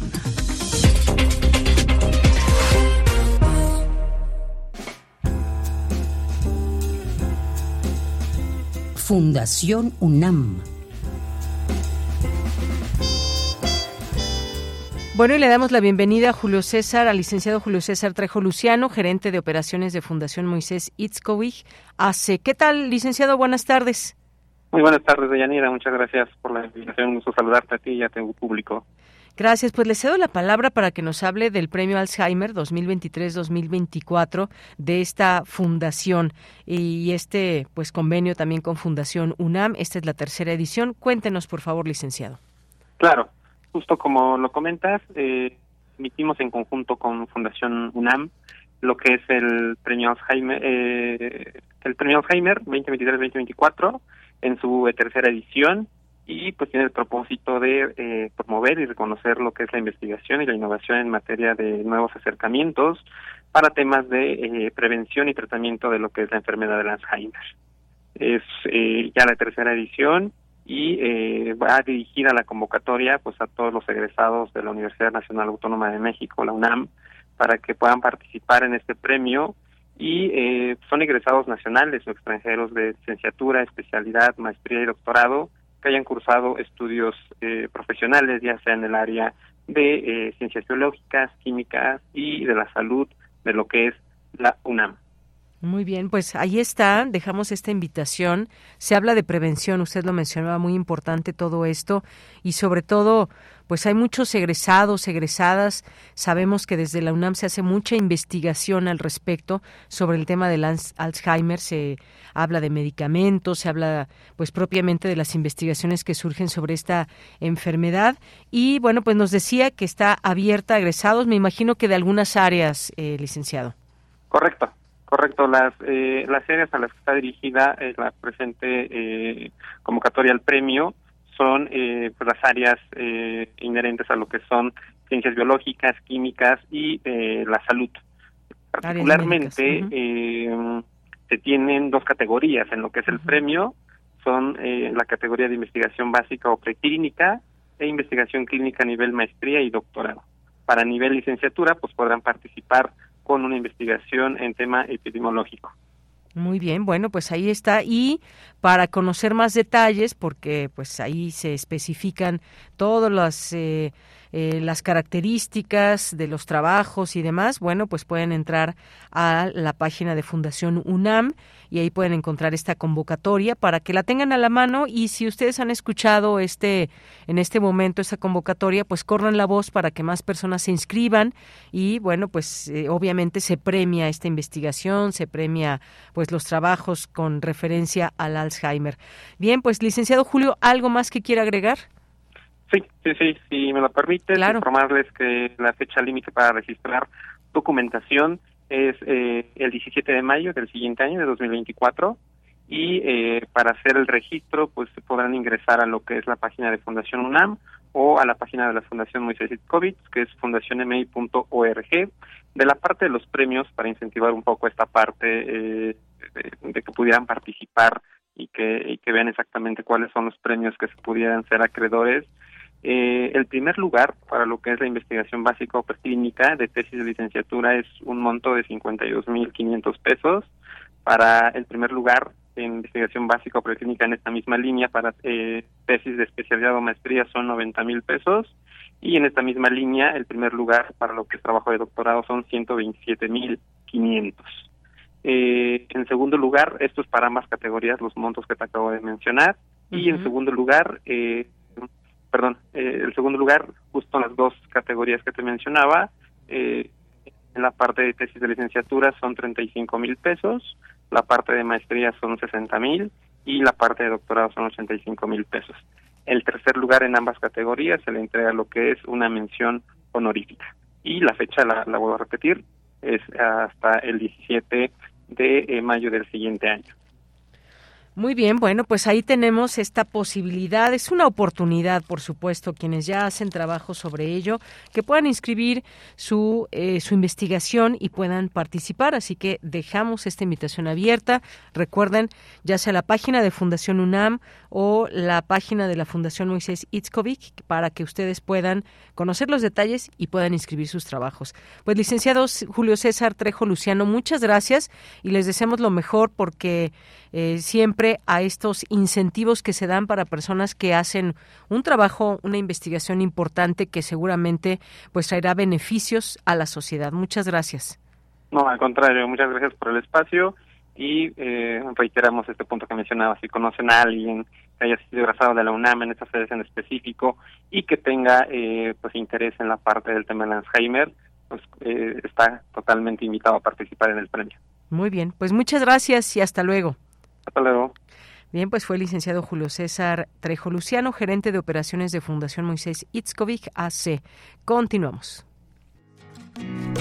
Poeta soy, errando voy, buscando el sonido que dejó tu voz, mi corazón, alcanzando el tuyo un destino decidido, escúchame. Poetas errantes. Bien, hoy saludamos con mucho gusto a Pablo Castro, quien forma parte de Poetas Errantes y siempre nos da mucho gusto saludarle aquí en este espacio. ¿Cómo estás, Pablo? Buenas tardes. Hola, Bella, muy buenas tardes. Muy feliz de compartir el aire contigo una vez más. Pues qué bueno, Pablo, así los dos nos ponemos felices y le transmitimos esa felicidad al público. Oye, pues hoy el título de esta cápsula, El hombre sonido, cuéntame de qué trata para que podamos escucharla. Claro que sí. ¿A qué nos referimos con el hombre sonido? O más bien, ¿a quién nos referimos con el hombre sonido? Los poetas entrevistamos a nada más y a nada menos que a Jaime Bach. Él es un mexicano ganador del premio Oscar a Mejor Sonido por la película Sound of Metal. Entonces, siempre, como sabes, es un privilegio compartir las experiencias y, por supuesto, un poco de la vida con extraordinarios profesionales y extraordinarios seres humanos de allá. Claro que sí. Bueno, pues mira, quien ya vio la película quizás ya sepa más o menos de qué estamos hablando, pero bueno, vamos a escuchar esta cápsula y regreso contigo. Claro que sí, de ya. Adelante. Come Together. Entrevista a Jaime Bach. Él es una persona muy amable, especializado, generosidad, un ser humano en todas sus facetas, simpática, muy acogedora, muchos momentos divertidos, extraordinario maestro, es un clavado, piloto experto. Jaime Bach, el hombre sonido. Comenzamos. Si te encargaran escribir una película, ¿de qué hablarías? Uno de los temas que tocaría ahorita sería el de la inteligencia artificial, es como una nueva revolución industrial y de las mentes. La gente está, por un lado está muy emocionada, pero por el otro lado hay un nivel de espanto, de susto. Creo que ese es un temor. ¿Tú crees que un artista tiene algún tipo de responsabilidad social? O más bien, como dice Miguel Ángel, el artista es un medio para mostrar las maravillas de Dios. Yo creo que todos los artistas en general tienen una responsabilidad social porque todo el arte que se genera tiene una tendencia social hacia alguna dirección. Y en ese sentido, pues el arte es muy poderoso. Pero por el otro lado, como dice Miguel Ángelo, él está hablando en términos puramente creativos. Él está hablando del proceso de crear una obra y de dónde vienen esas ideas y de dónde viene esta fuente inspiradora. Sabemos que otra de tus grandes pasiones es volar. ¿Cómo llevas estos estilos de vida tan distintos? Justamente son complementarios, porque estar dentro de una sala de cine es estar a obscuras y volar es lo contrario, es salir a la luz, es salir al... al ahí tienen cabina, entonces en realidad vas abierto y, y como les digo a todos mis amigos, es el momento de airearse. Hablemos de la película que hizo que ganaras el Oscar, Sound of Metal. Ha tenido buena repercusión en la comunidad de sordos. ¿Has podido descubrir más acerca de esta comunidad a partir de la película? Pues mira, sí, porque de hecho nos han contactado eh, de varias asociaciones ah, de diferentes lugares del mundo. Justamente ahorita que fuimos a un encuentro en Madrid, dimos dos pláticas, eh, todo un equipo de, de gentes. Pero justo una, una productora española bajó con nosotros y nos dijo, oigan, yo estoy usando dos implantes. Nos dijo, la película para lo que ha servido mucho es porque nuestras familias nunca entendieron qué era lo que nosotros vivíamos. Nos has comentado que lo más importante en la vida es hacer las cosas con pasión. ¿Cómo vive Jaime la pasión? Primero, creo que tienes que encontrar algo que te apasione, pero en cuanto se nos complica tantito algo, normalmente nos da por huir. Albert Einstein decía muy claramente, cuando las cosas son demasiado complicadas, seguramente lo es por ahí, pero mucho cuidado con el simplismo. Va a haber problemas, va a haber que resolverlos, y cada vez que vas resolviendo y logras avanzar en eso, cada vez te vas apasionando más. ¿Qué consejo te gustaría darle a las personas? Primero que nada, la paciencia, muy importante, pero cuidado con la negatividad. Sabina y Sebastián, ¿qué le quieren decir a Jaime? Maestro, estoy profundamente agradecido con usted. Ya aprendí a despegar. Pues que lo quiero mucho y le agradezco mucho porque la verdad ha sido un buen papá dentro de lo que cabe. Pues como a todos los papás del universo, decirle que estaría chido que fuera terapia. ¿Y tú, Jaime? ¿Qué le quieres decir a tu hija Sabina? Es, es lo mejor que me ha pasado en la vida. Es mi maestra, que la adoro con toda mi alma. Que nunca te falte en la vida un sueño por el que luchar, algo nuevo que aprender, un lugar a donde ir y alguien a quien querer. Bien, pues ahí está Pablo Castro. Muchas gracias por esta oportunidad de traernos aquí esta entrevista y de escuchar al hombre sonido. No, al contrario, gracias a ti y a todo el equipo de Radio UNAM por el espacio. Y antes de despedirme, quiero dedicarle este programa junto con todos mis compañeros poetas a nuestro querido amigo Sergio, nuestro editor de los Sergio programas, David, ajá. que tendrá una intervención quirúrgica y bueno, los poetas le deseamos lo mejor y pronta recuperación, así que desde aquí todo lo mejor y, y un abrazo para nuestro querido Sergio David, como tú bien le dices. Claro que sí, pues le mandamos un abrazo, también me uno a estos abrazos para que Sergio David pues tenga pronta recuperación una vez que pues tenga esta intervención y poderlo escuchar aquí, poder escuchar su voz de nuevo y sus cantos y su creación y todo el trabajo que también hace aquí en Poetas Errantes. Pues muchas gracias Pablo y nos escuchamos la siguiente semana con más de Poetas Errantes. Claro que sí, Deya. Y como diría Jaime, vivamos con pasión y con paciencia. Claro que sí. Un abrazo, Pablo. Hasta luego, Leia. Hasta luego. Pablo Castro como parte de Poetas Errantes. Esta es una producción de Poetas Errantes, unidos con la poesía y el corazón. Algo en ti me es muy familiar.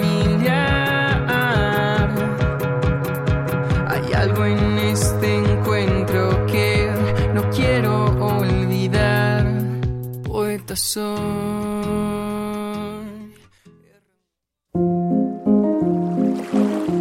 A la orilla de la tarde, con Alejandro Toledo.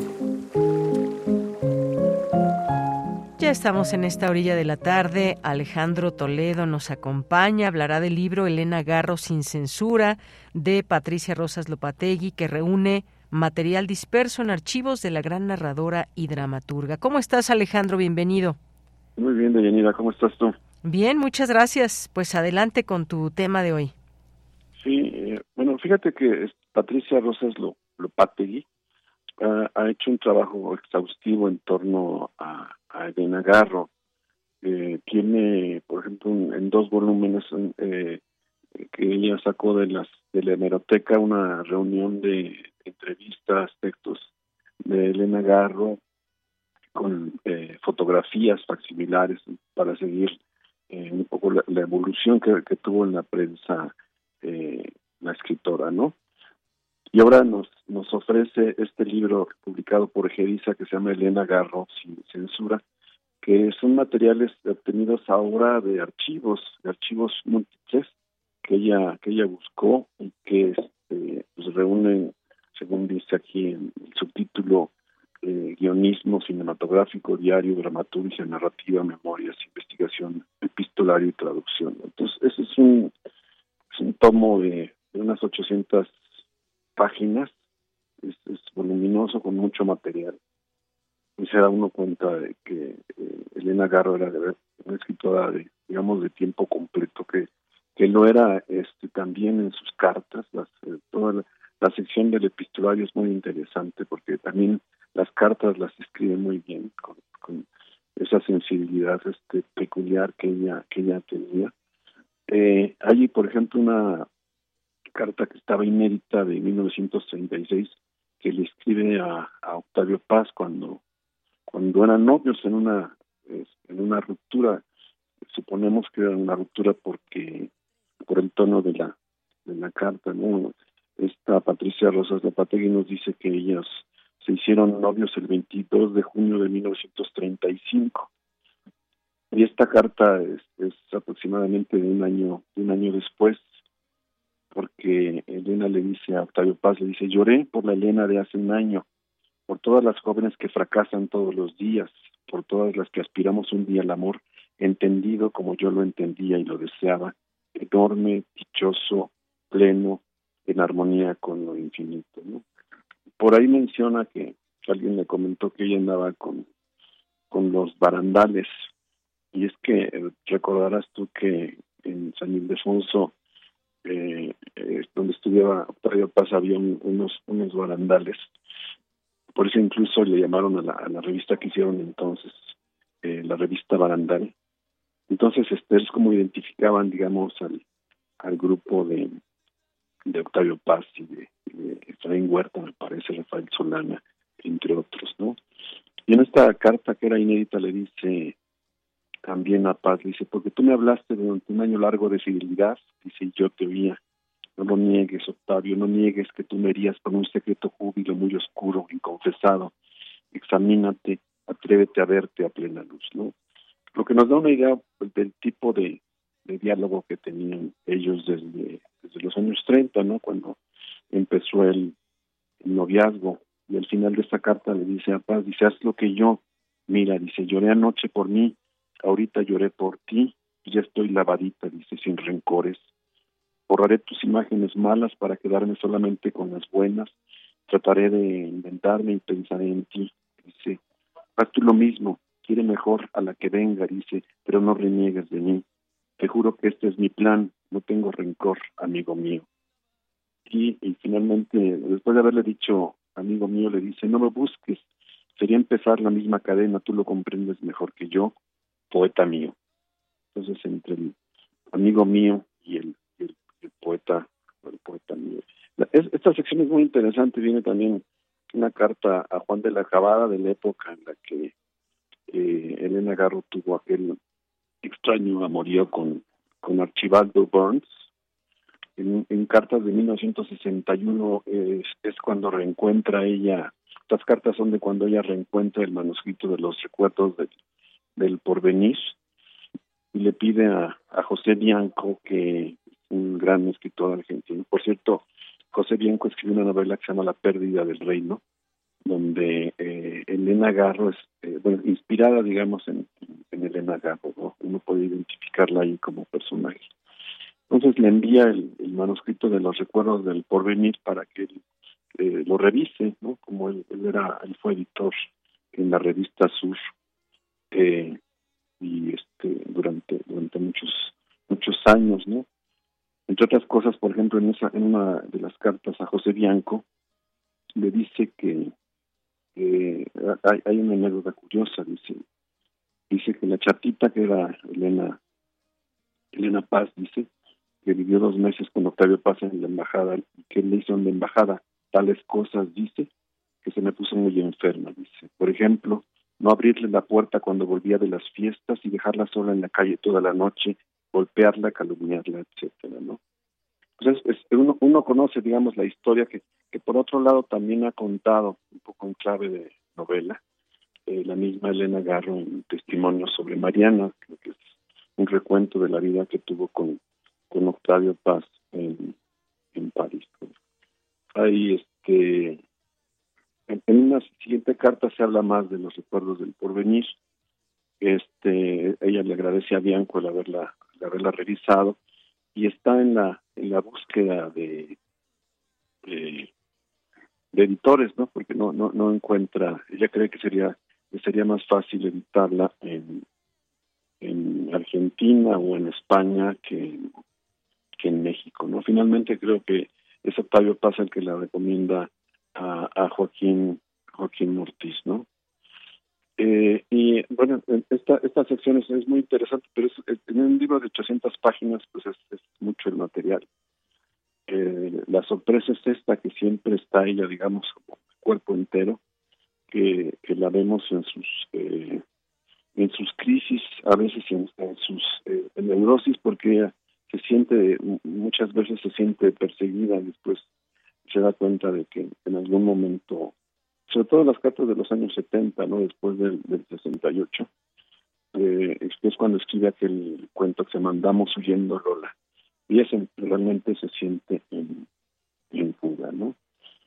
El libro tiene todo esto, se llama Elena Garro sin, sin censura, eh, porque hay, eh, eh, digamos, algo que yo le reprocho a Patricia Rosas Lopategui es que, que ha sido como muy extrema a la hora de calificar los, los momentos que vivió Elena Garro, como acusando a, por ejemplo, en el prólogo dice que hay una persecución y un ostracismo a la que fue sometida Elena Garro. Dice por su crítica al gobierno y a sus colaboradores, así como el enfrentamiento que mantuvo con el patriarcado cultural e intelectual de, su tiempo. ¿no?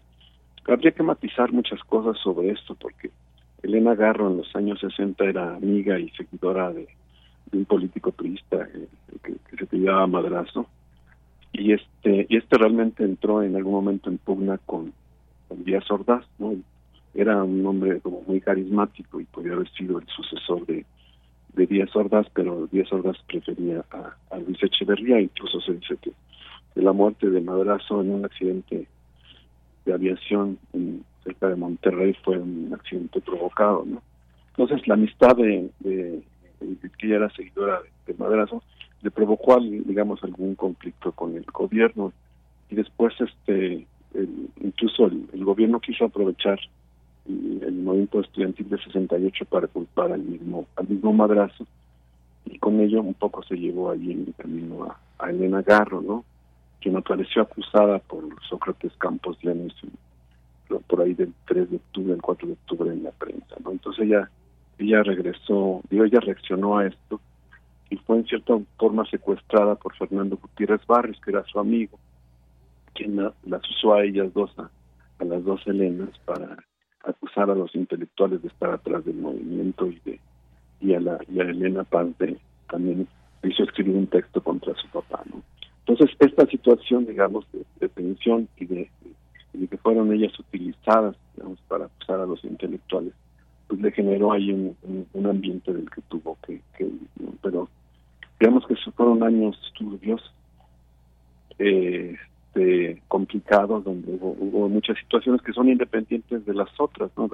la, la, tensa relación que tuvo después con, con Octavio Paz, ¿no? Y, este, y el que se crearan todavía ahora hay como dos equipos así como de seguidores, pues, digamos el Team Paz y el Team Garro.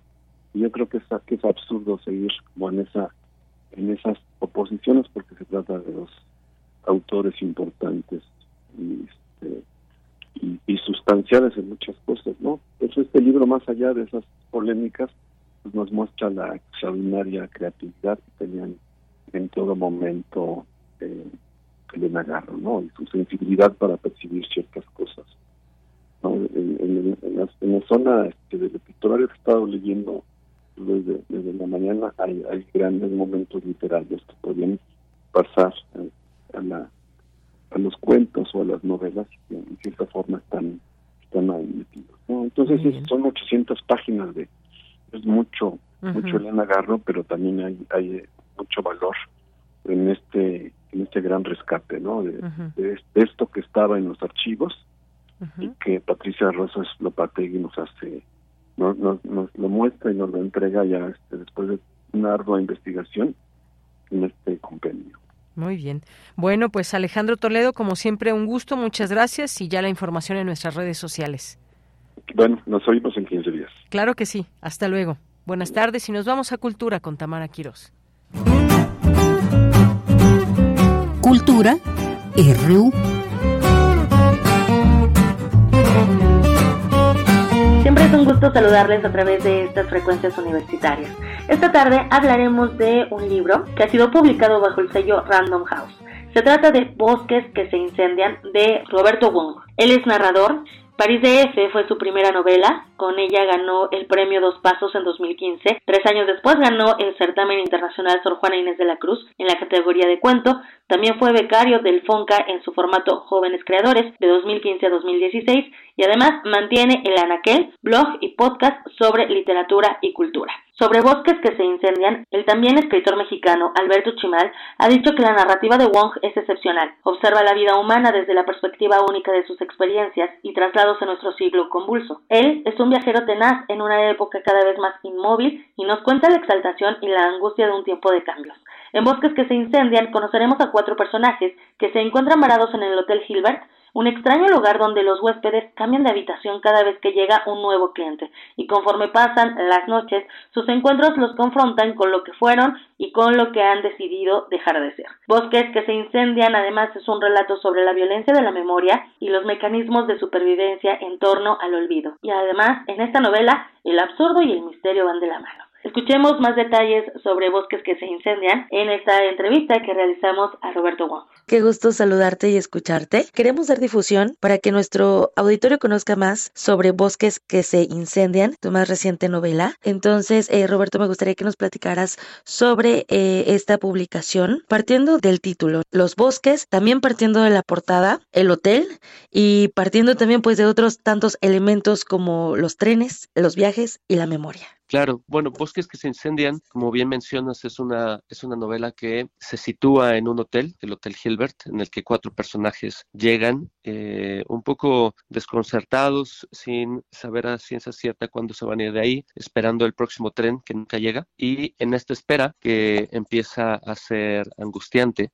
eh, se van enfrentando a, a, su memoria. La novela lleva por título Bosques que se incendian porque me interesaba plantear una imagen poética alrededor del el olvido y quizás darle una vuelta a esta idea, ¿no? Generalmente cuando olvidamos es visto como una pérdida y pudiera ser que a lo mejor ahí hay una, una respuesta, ¿no? Básicamente sucede, digamos, en, en este lugar un poco anacrónico, hablabas de hoteles, trenes y demás, porque me interesaba también sacar al lector, digamos, de su cotidianidad y plantearlos en un espacio onírico y un tanto extraño. Roberto, ¿cómo pensaste a los personajes? Nos van contando sus historias, ¿no? Los vamos conociendo como en viñetas, por decirlo de alguna forma, en esta exploración de sus recuerdos, de sus vacíos, también de esta nostalgia de lo que han, como dices, ¿no? Perdido o de lo que pudo ser y, no fue o tal vez sí fue. Eh, ¿Cómo pensar a estos personajes también a sus compañías alternas? Sí, eh, me interesaba cuando empecé a, pensar la novela. Todo surgió por, por una anécdota familiar en la que un, un, miembro de mi familia tuvo una infancia bastante difícil, bueno, llena de violencia, y quería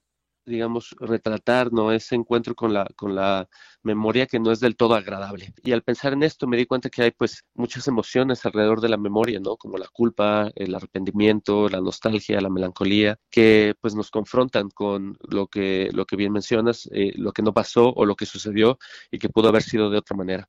Entonces, a partir de, cada una de estas emociones, de cada uno de estos, digamos, relaciones con la memoria, fue que plantea a los personajes. Uno de ellos en particular está relacionado a un escritor que me gusta mucho, que se llama Felisberto Hernández, un escritor uruguayo, eh, pero por lo demás pues son personas más menos relacionadas a partir de estas emociones. Roberto, en, esta novela nos llevas, nos trasladas a, a este espacio que puede ser cómodo o incómodo, ¿no? El Hotel Hilbert. Yo creo que muchos hemos tenido esta necesidad de hospedarnos en algún hotel. Pero en este hotel pues hay misterio. ¿Qué experiencias nos puedes tú compartir sobre, sobre los hoteles y también por qué ponerle este tono misterioso en donde los, los huéspedes van cambiando y a veces ni se dan cuenta en, en el tiempo y en el espacio sí porque saben que están en el hotel, pero no tanto en el tiempo de, de cuando cambian de habitación, ¿no? Y, de también los botones o el botón que comúnmente es el que les dice que deben de hacer el cambio, pues también tiene como este, este tono misterioso, ¿no? Que no, no, no, no sabemos quién es en realidad. Sí,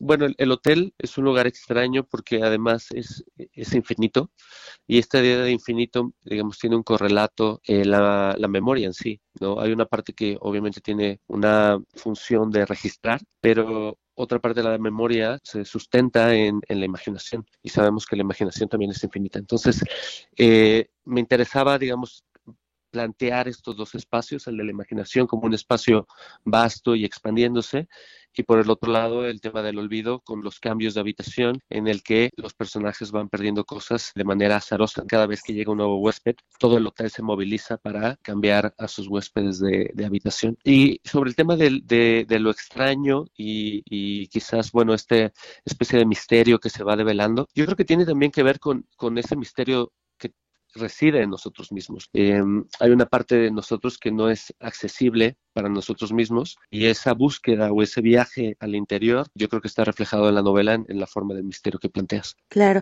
Roberto, eh, tu primera novela fue París DF. De hecho, en esta nueva novela Bosques que se incendian haces una referencia, ¿no? En estas, en estas otras memorias, en esta bitácora que compartes, hay una relación, ¿no? Con una francesa en el primer libro y en este con Kat. ¿Hay alguna conexión? Bueno, el, el, apartado o los capítulos que se llaman Anotaciones Olvidadas en una de las habitaciones del hotel es una especie de memoria del libro mismo y, me interesaba plantear al lector dentro del marco de la ficción lo que sucedía tras bambalinas cuando yo estaba escribiendo el libro, ¿no? Que es una, una suerte de lecturas, de recuerdos y demás, ¿no? Yo creo que la, la, la parte que digamos, fue lo más difícil en el proceso de escritura fue relacionarme yo mismo con todas estas emociones de las que te hablo, ¿no? Y un poco lo dejo plasmado en, en esa sección de una manera u otra. Siempre hay, digamos, algo personal en el libro, pero yo creo que en, el, en, en Bosques que se incendian intento empujarlo ¿no? en, el, en, el, en el pasillo de la ficción y que se convierta en este lugar imaginario que pueda decirle al lector o que pueda plantearle preguntas al lector más que nada, que es lo que, lo que más me interesa. Roberto, ¿dónde escribiste o en qué espacios escribiste esta novela? ¿En, en un hotel o en el bosque? Bueno, o ninguno de los dos.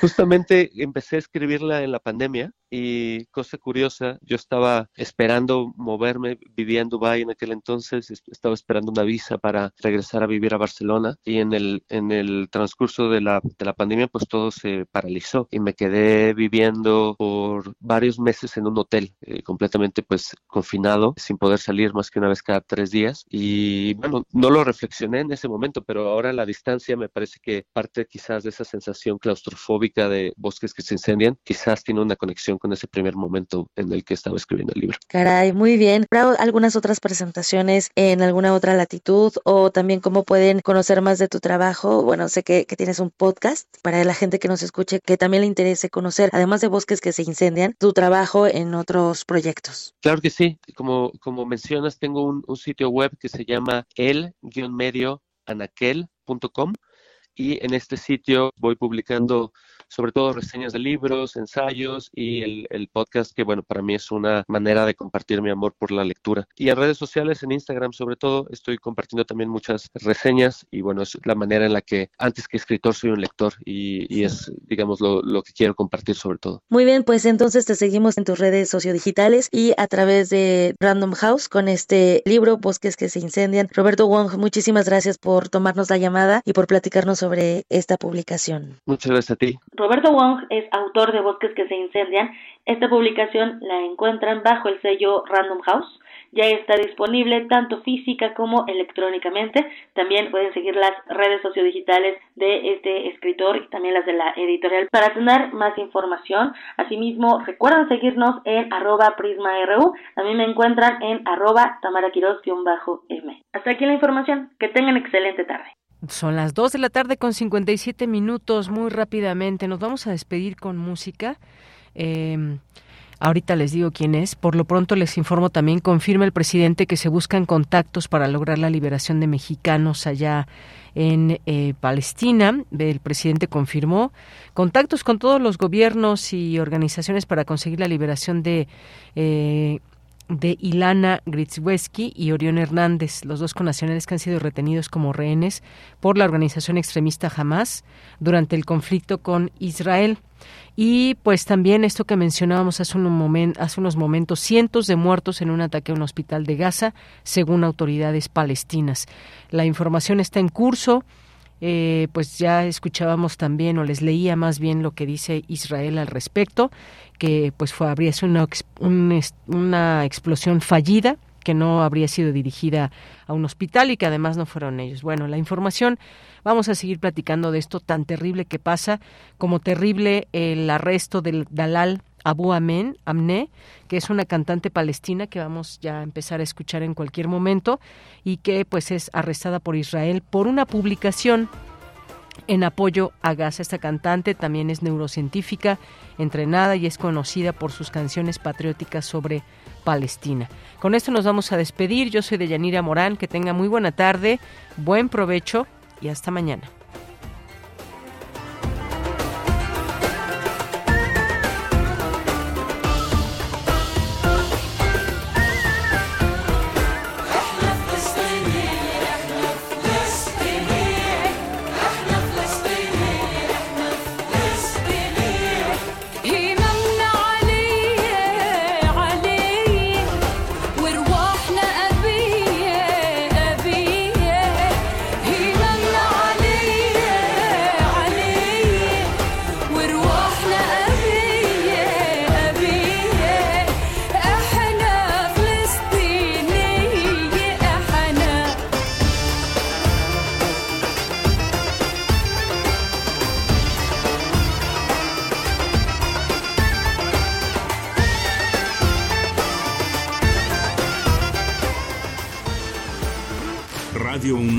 Presentó Prisma RU. Una mirada universitaria sobre los acontecimientos actuales. Prisma RU. Relatamos al mundo.